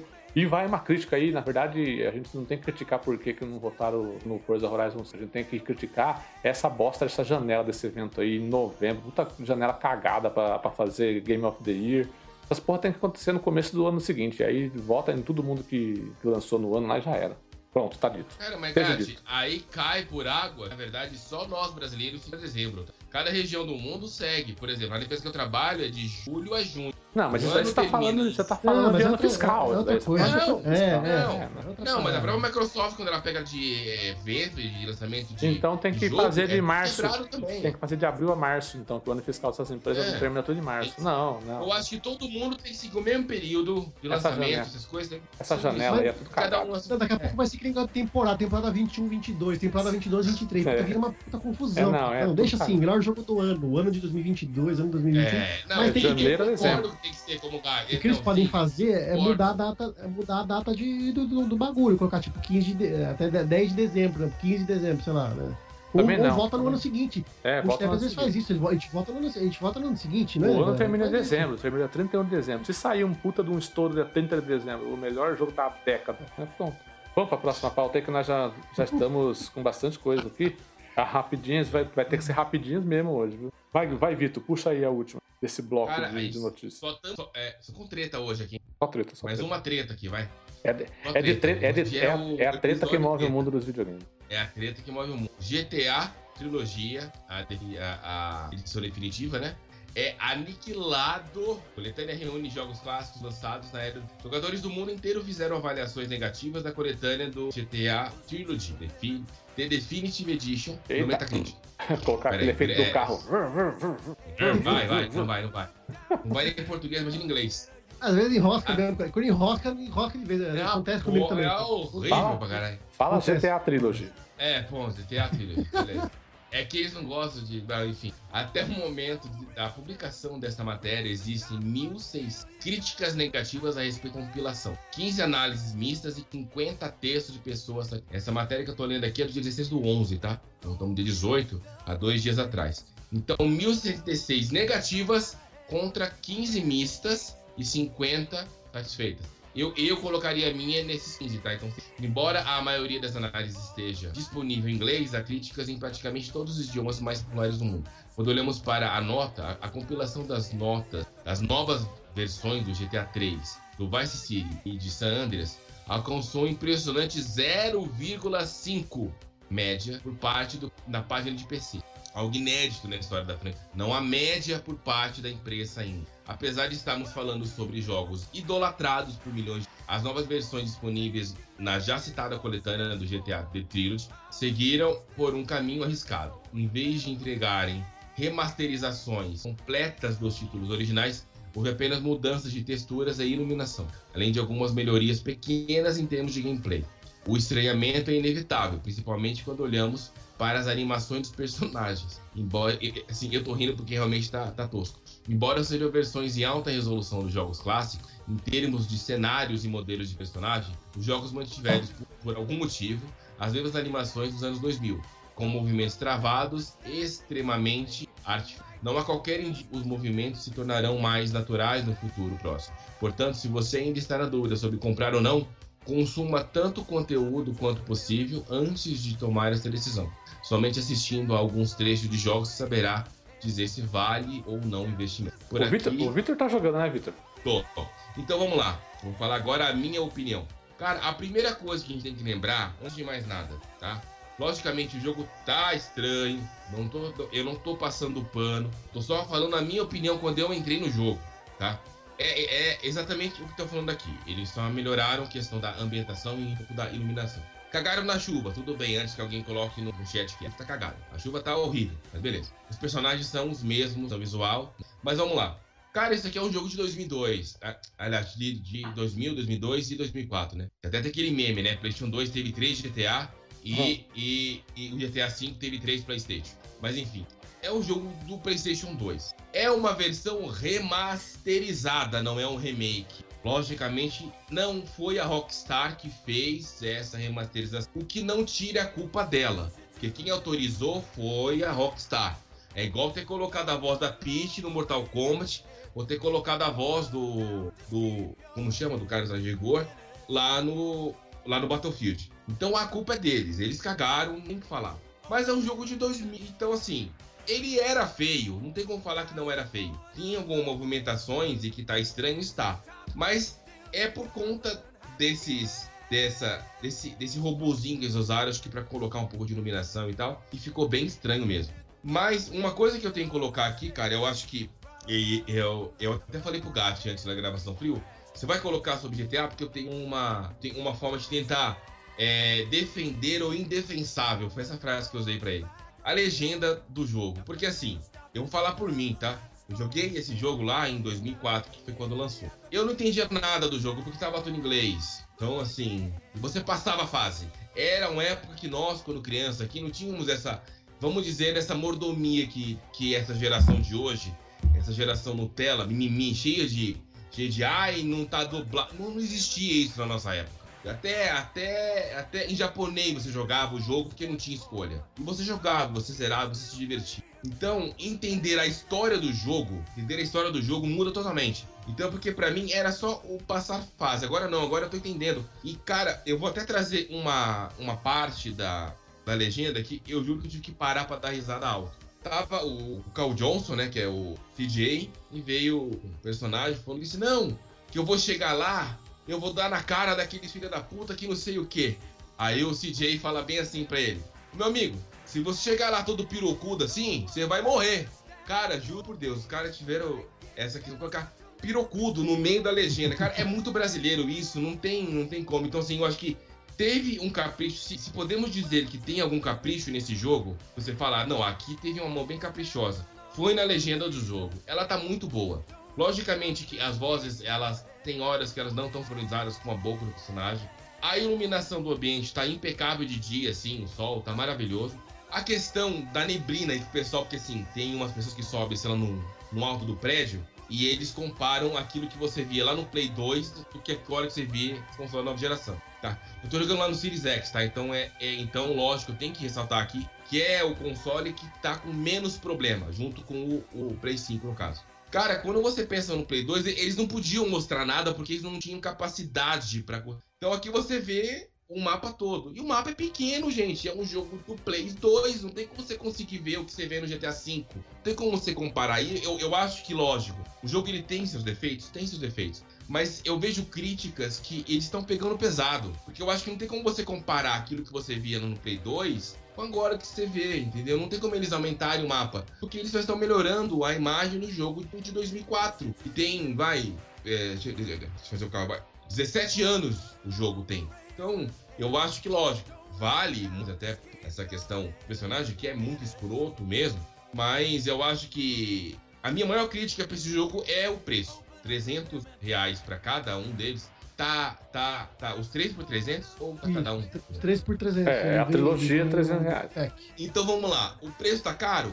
Pera aí, 100 reais cada jogo. Divide isso, divide isso, divide isso pelo preço de dólar. Você não tem que comprar os três jogos. E se ele viesse igual tá na Nintendo, que tá lançando os três Marios a preço de 60 dólares cada um praticamente, aquilo é uma sacanagem. Quando a Rockstar coloca três jogos diferentes, cada um, ah não, o Thelmo colocou 100 reais nos três, tava bom. Eu já discordo, Thelmo, 100 reais quando você converte isso para dólar é muito pouco. Estamos falando, na verdade, de 20, 30 dólares por cada jogo. Pensa quanto que ficou lá para a empresa, 20 dólares por cada jogo, entendeu? E 300 reais deve estar 60 dólares, acho que o jogo, né? Deve estar saindo 20 dólares cada um deles, você olha para um dólar. O problema dos 300 reais não é a Rockstar, é o nosso dólar. Mas é um jogo de 12 anos, ele tá comentando aqui. Mas é um jogo de 12 anos remasterizado. Pega, ó, quer ver um outro exemplo? Pega o jogo do Mario, o Mario do Nintendo 64. Ele tem mais tempo do que esse jogo do San Andreas. Tá mais caro. Então, não dá para você culpar. É o preço que estão cobrando. Agora tá caro aqui no Brasil, tá caro no Brasil. Obviamente, você compra e dá para você comprar em separado. É um remaster que foi feito com preguiça? É um remaster com preguiça. Mas é a questão do preço não há o, o criticar, é o preço do jogo no dia. Ah, Mas ele lá, sim é um preguiça. Eu sou mais da opinião que realmente poderia ser um pouco mais, mais leve esse preço aí, porque somente eu acho por um remaster que tá dando tanto problema assim, tanta crítica. Mas o que eu tô mais. Eu não tô jogando nenhum deles, né? É, mas o que, eu tô, o que eu tô mais gostando é dos memes que estão saindo no Twitter, que eu já vi uns muito Tem bons. Tem um meme do, do, do. Eu acho, que é, eu acho que é do San Andreas, que quando você tá na bicicleta ou na moto e você vira. É San Andreas. Em primeira, em primeira pessoa, e você vira a câmera para trás, você vê o rosto do personagem andando assim. tipo, igual. Vocês lembram aquele meme da menininha que rouba o celular da menina que tá dançando funk e sai correndo o celular na mão, é, assim, olhando pra ela? É igualzinho aquela vibe. E eu vi um do GTA 3 que quando você tá andando com o carro na rua, se você ficar zigue-zagueando com o carro assim, o carro vai aumentando de tamanho. Ele vai ficando gigante assim, vai ocupando a rua toda. É muito bizarro, cara. Ai, ai. Mas sei lá, cara, eu acho que é, eu não tô do lado do Vitor nessa, não. Eu acho que é, por ser Rockstar, por ser GTA, ser um jogo tão antigo assim, podia estar tá mais barato, podia estar tá mais bem feito. É... Eu, assim, eu, assim eu, eu acho que o erro maior da Rockstar, mas eu acho que aí, na verdade, como eles devem estar fazendo o GTA 6, né, com capacidade de funcionários para Mas é ah, terceirizar, né? Dinheiro tem, pô. Tem a Blueport, tem dinheiro. é, tudo ah, é. Pelo amor de Deus. Tá, tudo bem. É, não, o negócio, ah, Rockstar, o, o, negócio da Rockstar foi Na o seguinte: verdade, ela falou assim, vamos gastar o mínimo merecia. possível. Ela falou assim: vamos gastar é. o mínimo possível, porque a gente tá ganhando dinheiro até hoje com GTA V. É. Os trouxas vai tudo comprar mesmo. Então, pô, é. entendeu? É, é isso aí metodologia, mesmo. Metodologia Nintendo. Mas enfim, eu acho que esse jogo, acho que esses três jogos, eles mereciam um remake, não um remaster. É, já... Ou então, ou, ou, ou então lança três. Pega um, pega um dos três, faz um remake. Tem muito mod aí, e isso eu achei impressionante. Tem muito mod aí que o pessoal faz do San Andreas que deixa o jogo melhor do que o GTA V. É muito impressionante o, o que esse pessoal consegue fazer. É demais, né? Mas enfim. Bom, então. GTA, é, Trilogy, é, tá cagado. Só uma coisinha só. O Thiago falou assim: alguém dá um mop de presente. O que é mop? Mop é aquele bagulho de pano que você passa no chão, assim. É, não, acho que é pra limpar minha testa, eu tava brilhando. Ah, pra você passar pano pra, pra GTA Não, com mais é. agilidade. Você tá passando pano Ah, pro GTA. tá, tá, tá, É, tá, tá. é pra você passar pano com É, GTA cara, mais é que agilidade. assim, eu acho que o que tá acontecendo comigo, eu tô conseguindo enxergar o que o Gat falou pra mim quando eu vim falar do Diablo 2, né? O efeito nostalgia acaba acaba fazendo com que a gente passe pano em A várias gente- coisas. A gente fica cego pra essas coisas. A nostalgia gente tem esse poder. cego. A, a Não, nostalgia tem, tem esse tem. poder. Sim, a gente fica cego. Então, assim, o San Andreas, ele tem um papel tão, tão, tão forte na minha, na minha adolescência, né? Que foi, assim, foi um... Então, que quando eu, quando eu volto a jogar esse jogo, volta uma nostalgia tão forte. Eu falo, gente, eu tô cagando pro gráfico, eu tô, eu tô jogando e é, e é aquilo que eu, que eu falei agora há pouco. Eu tô entendendo a história, então pra mim tem algo novo. Então isso pra mim, de certa forma, abafa muitos problemas que ele tem. Logicamente, tá preguiçoso. Eu entendo todas as críticas dele. Acho que vale, é válido essa nota que ele tem, tanto de usuário como de. Mas, como eu tenho um efeito nostalgia tão grande nesse jogo, o que não vai acontecer, por exemplo, com o Guga. O Guga nunca jogou esse jogo. Então, ele pode entrar no jogo e ele vai falar: não, isso aqui é uma bosta. Não vou jogar essa merda. Então, eu acho que é exatamente isso que é o que, que deve ter do Diablo 2, né? Que deve estar acontecendo de novo agora comigo aqui no San Andreas, porque coincidentemente o San Andreas está no Game Pass. E coincidentemente dos três jogos é o que eu mais gostei. Entre o 3, o Vice City e o San Andreas. O meu irmão, por exemplo, ele gosta mais do Vice City. Eu gosto mais do San Andreas. Então, caiu bem o jogo que eu mais gosto no Game Pass. Falei, meu Deus do céu, no céu. Então, eu acho que é, eu acho que isso faz com que, vamos dizer aqui, que realmente eu possa estar passando um pouco de pano mesmo, porque eu gosto do jogo. Cai um pouco. né? Bom, beleza. Bom, vamos para a próxima então, que, que é uma coisa que a gente não pode passar pano. Essa daqui a gente vai, não vai comentar nada, é mais para a gente atualizar, porque é uma coisa que a gente já vinha acompanhando nos episódios anteriores aí, que é o caso da Active Blizzard lá nos Estados Unidos. E, né, lá no meio do ano recebeu uma denúncia lá de um- uma espécie de, de comitê lá da Califórnia, lá, né, uma denúncia de assédios sexuais, assédios morais, várias de denúncias trabalhistas, e os processos veio se desenrolando e tal. É, e no, nessa última, nessa última terça-feira, dia 16, o Wall Street Journal publicou uma matéria em que ele teve acesso a alguns arquivos né, é, da, da Blizzard e dão conta de que o Bob Kotick, que é o atual CEO da Blizzard, que ainda é o CEO da Blizzard, ele, ele sabia, ele teve conhecimento dos casos, de casos durante vários anos aí e acobertou muito deles, né? Casos de estupro, casos de, de assédio sexual, de assédio moral, casos em que cabia demissão e ele acabou afastando o funcionário apenas só, jogando os panos quentes que a gente costuma falar, né? Isso daí acabou, acabou tendo uma repercussão muito grande que agora a grande questão é que os, é, os acionistas da Blizzard estão pressionando o conselho do diretor da Blizzard a demitir o Bob Kotick, né? estão querendo que ele saia, é, então estão fazendo essa pressão para que o conselho diretor, que já tinha, se já tinha declarado depois da, da matéria ser publicada, de que estava do lado do Bob Kotick, que estavam trabalhando para colocar um ambiente melhor na Blizzard, para transformar o ambiente de trabalho da Blizzard, né? Mas é, os acionistas não quiseram nem saber, enviaram uma carta para o conselho pedindo a cabeça do Bob Kotick.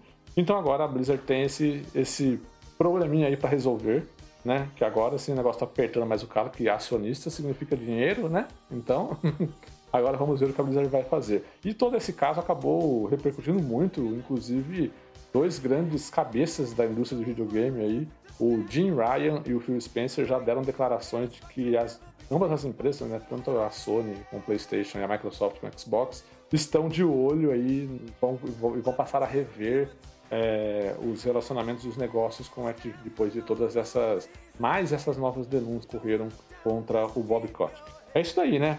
Então a gente continua acompanhando o caso da Activision Blizzard e se tiver, tivermos mais atualizações, a gente traz para vocês aqui no podcast. A gente não vai falar mais a respeito, ficar debatendo, porque nosso posicionamento a respeito disso daí que está acontecendo na Blizzard, a gente já falou lá no começo, a gente já conversou bastante sobre isso, né?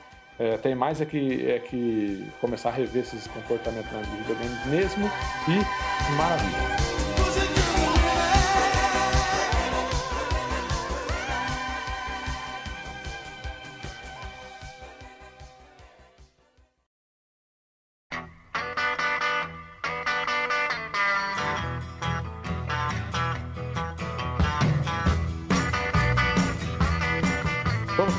Rapidinhas? Olha, dessa vez as rapidinhas vão ter que ser rapidinhas mesmo, gente? Como você quer que eu faça aqui? Eu faço Não. sozinho, cada um faz um? Eu, eu, eu puxo a primeira, o Google puxa a segunda, a gente vai, a gente vai indo, pode ser? Então vai na ordem você, Vai na ordem. eu. Vai na ordem. Eu- Começando- É, não, é porque eu vou abrindo aqui, né? Tá, começando as rapidinhas aqui, o novo Saints Row foi adiado em seis meses. A desenvolvedora Volition e a publisher Deep Silver anunciaram que Saints Row será adiado em seis meses. A sua data de lançamento estava marcada para 25 de fevereiro e agora será de 23 de agosto. No Twitter, a mensagem publicada para anunciar o adiamento mencionou que eles subestimaram o impacto que a Covid teria na programação, embora todos tenham se adaptado muito rapidamente ao trabalho em casa e continuado a ser produtivos. A verdade aqui é que tá todo mundo de Elden Ring, o GOT 2020. Vai, vai, Guga. Dragon Ball terá jogo no estilo Dead by Daylight. O título será lançado para PlayStation, Xbox, Nintendo Switch e PC em 2022. Surpreendendo absolutamente todas as pessoas, a Bandai Namco anunciou o jogo Dragon Ball The Breakers, com uma proposta semelhante a Dead by Daylight. O título reunirá personagens da franquia que terão de enfrentar grandes vilões em disputas multiplayer assimétricas. Próximo. Bora, Vitor. Caiu no colo do pai, hein? Halo Infinite Player já está disponível para ser jogado gratuitamente. Seu progresso será mantido depois do lançamento do jogo. A Microsoft anunciou na segunda-feira, dia 15, durante a apresentação de 20 anos do Xbox, que o beta teste do modo multiplayer de Halo Infinite já pode ser acessado e jogado gratuitamente no Xbox One, Xbox Series X, S e PC. Alguns rumores já estavam rodando a internet sobre o lançamento do multiplayer antes do jogo completo. Agora foi oficialmente. Beta tá muito bom, joguem, tá muito bom. É, Temos duas lives já, né? Uma, uma por quem não sabe jogar e uma por quem sabe. Olha que. Pra você. Na verdade, Tirar é suas uma de quem conclusões. gosta e outra de quem não gosta, vamos dizer assim. Não, eu gosto de Halo, só que eu gosto só da campanha. Multiplayer, eu sou muito subjugado, aí eu falo, ah, eu jogo um pouquinho e já desinstalo. Tá bom. Bom, continuando aqui com o Xbox, mais no mesmo evento, né, na, na segunda-feira, dia 15, foi anunciado que mais de 70 jogos de Xbox 360 agora são compatíveis, retrocompatíveis com o Xbox One e Xbox. A Microsoft anunciou nesta segunda-feira que mais de 70 jogos originais para Xbox e 360 agora serão compatíveis com todos os seus consoles incluindo o Xbox One e a sua nova geração Xbox Series S e X. A disponibilidade desses títulos faz parte das comemorações de 20 anos da marca.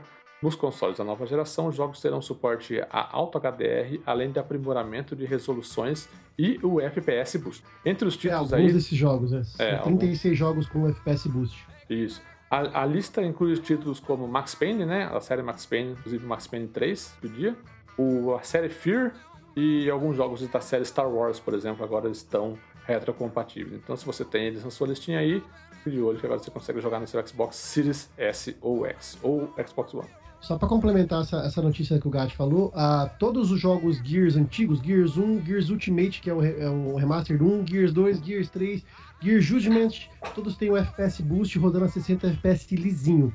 Outra coisa para complementar essa notícia é que a Microsoft anunciou que é, não serão lançados novos jogos retrocompatíveis porque ela já atingiu o limite técnico e, e limite de licença, por motivos jurídicos de licença, de licenciamento e por motivos técnicos de, de engenharia de software ali, ela não vai conseguir mais lançar nenhum jogo novo na retrocompatibilidade. O que talvez pode aparecer é jogos é, otimizados é, com o FPS Boost, como já tem surgido é, ultimamente. Então não, não teremos novos jogos de 360 nem de Xbox é, original sendo lançados na retrocompatibilidade. Foi a leva final de jogos. 70 jogos adicionados aí. Vamos lá. Próxima notícia. PlayStation 5. Sony deve reduzir ainda mais a produção do console, diz Bloomberg.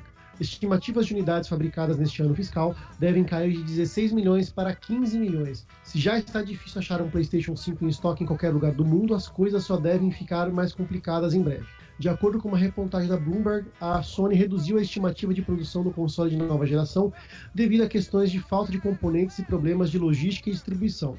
A empresa estimava anteriormente eh, que 16 milhões de unidades do videogame seriam fabricadas até o fim do ano fiscal, que termina em 31 de março. Agora, porém, a Sony reavaliou a, pre- a previsão e o número foi reduzido ah, para 15 milhões de unidades. Então, os problemas, porque a escassez né, do, dos semicondutores, problemas de logística, vão reduzir. E hum, tem uma coisa que aconteceu eh, no Brasil, hoje foi divulgado, hoje no, no dia 18 de, de novembro, que o preço do PlayStation 5, o preço, o preço oficial, voltará. ah, voltará não, foi, foi majorado em 100 reais, tanto da versão com, com leitor de disco quanto na versão sem leitor de disco, ambos uh, ambos, uh, ambas as versões foram majoradas em 100 reais. Foram majorados. Então, então a galerinha vai pagar 100 conto mais caro. Tradução, subiu 100 reais o preço do, dos Playstation, tá? É, ficou mais caro pra nós. Ficou mais caro. Não pra você que tem, né, rapaz? Tem pra mim, como é que pra mim pro Gachi, né? Pois é, né, Guto? Né, Vitor? Esses, é, fica, fica esses... mais caro pra quem vai pagar. Pra quem vai comprar no cartão e deixar o cartão a perder de vista, não vai pagar. É, burguês safado. O Guga é burguês safado. Vai, Vitor. Steam Deck é adiado para fevereiro de 2022. Valve diz que atraso deve ser materiais e crise global de suprimentos. Bem-vindo ao mundo dos consoles, né, meu amigo? Olha Xbox aí, PlayStation 5, novidade. A Valve anunciou nesta quarta-feira, dia 10, que a Steam Deck, o PC portátil da empresa, não será mais lançado no fim de 2021 e agora só deve começar a ser enviado aos consumidores a partir de fevereiro de 2022. Lamentamos isso profundamente, fizemos o nosso melhor para contornar os problemas com a cadeia global de suprimentos, mas devido à escassez de materiais, os componentes necessários não chegarão às nossas fábricas a tempo das datas de lançamentos iniciais, diz o comunicado da empresa. Apesar que eu acho que isso aqui vai flopar mais que outra não, coisa. Porque... Não vai, hein? Não vai. Não vai, não? Ah, eu acho que não vai. Cara, quando você olha para pro, pro GeForce Now, o xCloud, não tem porque ter um negócio desse, cara. Mas enfim, segue o jogo. Netflix Games será lançado para iOS, né? na verdade foi lançado para iOS já nessa quarta-feira, dia 10 de novembro. A plataforma, uma semana após ser anunciado para Android, a Netflix revelou que a sua área de games será disponibilizada para dispositivos iOS como iPhone e iPad a partir de quarta-feira, 10 de novembro. Então já está disponível aí. Assim como na versão Android, a Netflix Games chega a aparelhos da Apple com cinco jogos: Stranger Things 1984, Stranger Things 3 The Game, Hard Blast, Peter Up e Shooting Hoops. Mais jogos como o recém-anunciado runner Red, Tech Mayhem da Riot Forge chegarão à plataforma no futuro. Os games estarão disponíveis na maioria dos idiomas, disponível para o serviço de streaming, incluindo português do Brasil. Então aí, Netflix Game está disponível agora para Android e para iOS. Eu não experimentei nada até agora desse Netflix Game. Também não. Faço ideia. Vai, Guga. Próxima notícia: Magalu entra no mercado de games e quer financiar jogos brasileiros a empresa apoiará o desenvolvimento de jogos hipercasuais do tipo passatempo, como o conhecido Candy Crush. O Magazine Luiza anunciou nesta quinta-feira, dia 18 de novembro, que está entrando no mercado de games. A iniciativa tem como inspiração companhias internacionais como a americana Amazon, que tem investido na produção de jogos eletrônicos para aumentar o ritmo das vendas nas plataformas digitais. De acordo com a empresa, o Magalu vai investir em games produzidos no Brasil. A seletiva ocorrerá por meio de um edital público que destinará 100 é, 100 mil reais a três projetos preferidos. A companhia apoiará o desenvolvimento de jogos hipercasuais, do tipo passatempo como Candy Crush. É isso aí. Pra, pra, só para contextualizar, atualmente há cerca de 95 milhões de brasileiros adeptos de jogos eletrônicos, segundo a consultoria de esportes BBR. Além de investir no desenvolvimento de demos, a companhia também colocará à disposição dos estudos todo o seu ecossistema de empresas e plataformas como a Magalu, Ads, The Marketing Digital e Jovem Nerd, canal de produção de conteúdo. Então ela quer aproveitar esse mercado imenso, né, de, principalmente do, do mobile, né, para começar a ganhar grana, né? É isso aí, ampliando é, os negócios. É, ó, quem diria Magazine Luiza, hein? Quando eu vi o Magazine Luiza aparecer, eu falei, Ih, essa loja aí não vai para frente, não. Olha só, maior rede de varejos do Brasil hoje, basicamente, Magazine Luiza.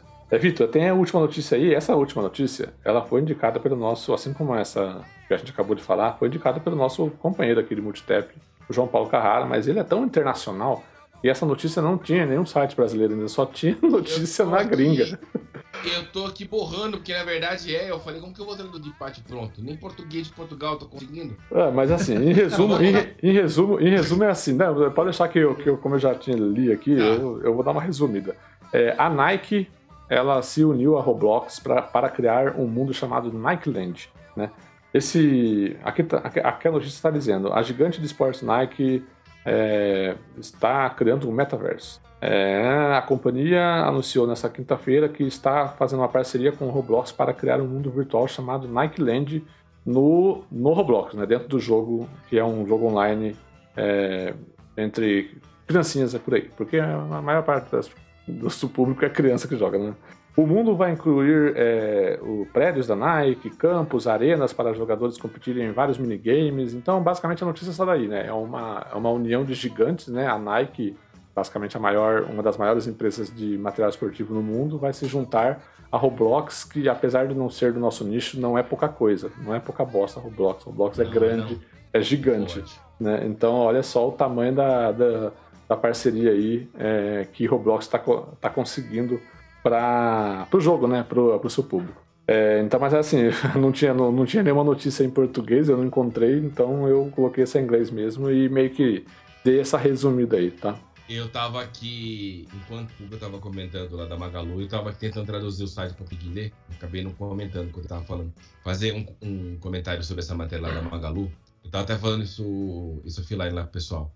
Cara, como essa mulher, ela é. Ela pensa pra frente. né? Tem uma, umas inovações, umas ideias muito boas. A gente tava lá no começo da vacinação, ela já junta um monte de. Não, vamos, vamos pagar, vamos ajudar, vamos financiar as vacinas e tal.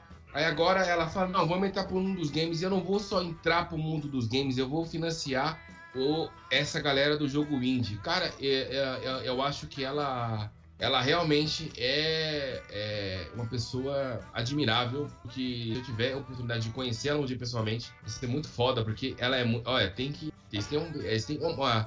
Eles têm um esse- mundo machista que todo mundo fala e tal. Se tem uma mulher que a gente tem hoje que parabenizar, é essa, é essa Magalu. O mundo será das mulheres, meu amigo. Bom, vamos então para os agora os lançamentos da quinzena, encerrando quase o nosso podcast aqui. Lançamentos da quinzena do dia 21 de novembro até o dia 4 de dezembro. No dia 22 teremos Farming Simulator 22 para PlayStation 5, Xbox Series, PlayStation 4, Xbox One, Switch e Stadia. Dia 23 lança Death's Door para PlayStation 5, PlayStation 4 e Switch, que até então ele era exclusivo Xbox. Dia 29 Oddworld Soulstorm, a versão de nova geração, né, para Xbox Series e Xbox One. Na verdade, não, né? Ele vem para Xbox Series e Xbox One, que ele era exclusivo PlayStation até então. Dia 30, Beyond, Beyond the Steel Sky, para PlayStation 5, Xbox Series, PlayStation 4, Xbox One e Switch. Também dia 30, Evil Genius 2 World Domination para PlayStation 5, Xbox Series, PlayStation 4, Xbox 360? Nossa senhora! Não, deve estar errado. isso, né? Xbox One. Não, os caras é. os caras É escreveram você Xbox que fez, é você que fez, cara. Eu pauta puxei. tá. Eu puxei, eu puxei da Game Informer. Eu copiei e colei exatamente o que estava na Game Informer. Então, de- Você aqui- que fez a pauta tá errado. deve, ser, assim? deve ser Xbox One, tá, gente? Não deve ser X- Auto Xbox replay, 360. Pelo amor de. Dia 30, Solar Ash para PlayStation 5, PlayStation 4 e PC. Dia 2 de novembro, aí entrando no mês de novembro, Chorus para PlayStation 5, Xbox Series, Xbox One, Stadia e PC, aquele joguinho de navinha. Né? E encerrando aí a quinzena, no dia 3 de novembro, novos jogos da série Danganronpa, Danganronpa Decadence e Danganronpa S Ultimate Summer Camp. Esses jogos aí de, de otaku pedido. Ai, ai. Comentou. Só no Switch, exatamente. Esses dois jogos, apenas lançamento para o Switch.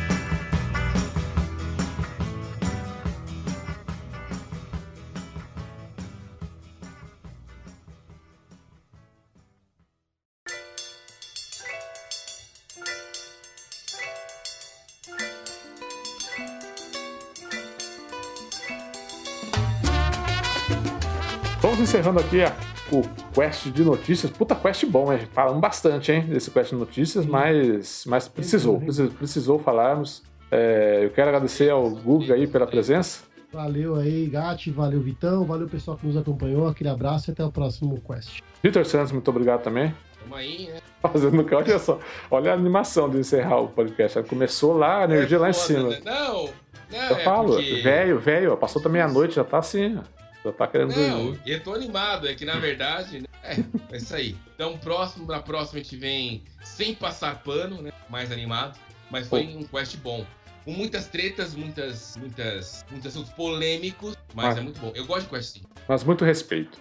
A a gente se respeita. Não, sim, apesar, da, sempre. apesar da brincadeira, a gente se respeita. Apesar é isso aí. ter- apesar, apesar de você ter falado que o Avanço é fedido, é muito respeito. Não, não, eu, eu amo Avanzo. Eu, amo- eu não posso, eu não posso não amar uma pessoa que vai me vender o Nintendo Switch dele, maravilhoso. Bom, vamos encerrando aqui com todo esse respeito entre nós e entre os amigos. Vamos encerrando esse quest aí e esperamos vocês no próximo quest, que é o nosso quest do que a gente tem jogado, né? A gente vai fazer um quest aí. É, né? Do que a gente tem jogado, porque o temático foi no. Não, não, é o temático. Não, temático. É o temático, É, exatamente. O podcast temático sobre os um ano da nova Surpresa, geração. surpresa, surpresa. Não, não, surpresa, já- já surpresa. vamos falar que é um ano da nova geração. Então vamos, vamos falar aqui no próximo, no próximo podcast sobre as nossas impressões aí, o nosso, nosso review de um ano da nova geração de todos os consoles que nós estamos com as mãos em todas as nossas experiências, o que foi bom, o que foi ruim, né? Vamos passar um balanço aí do primeiro ano dessa nova geração para Xbox e PlayStation. Beleza? É isso aí, gente. Um abraço e até semana que vem. Falou!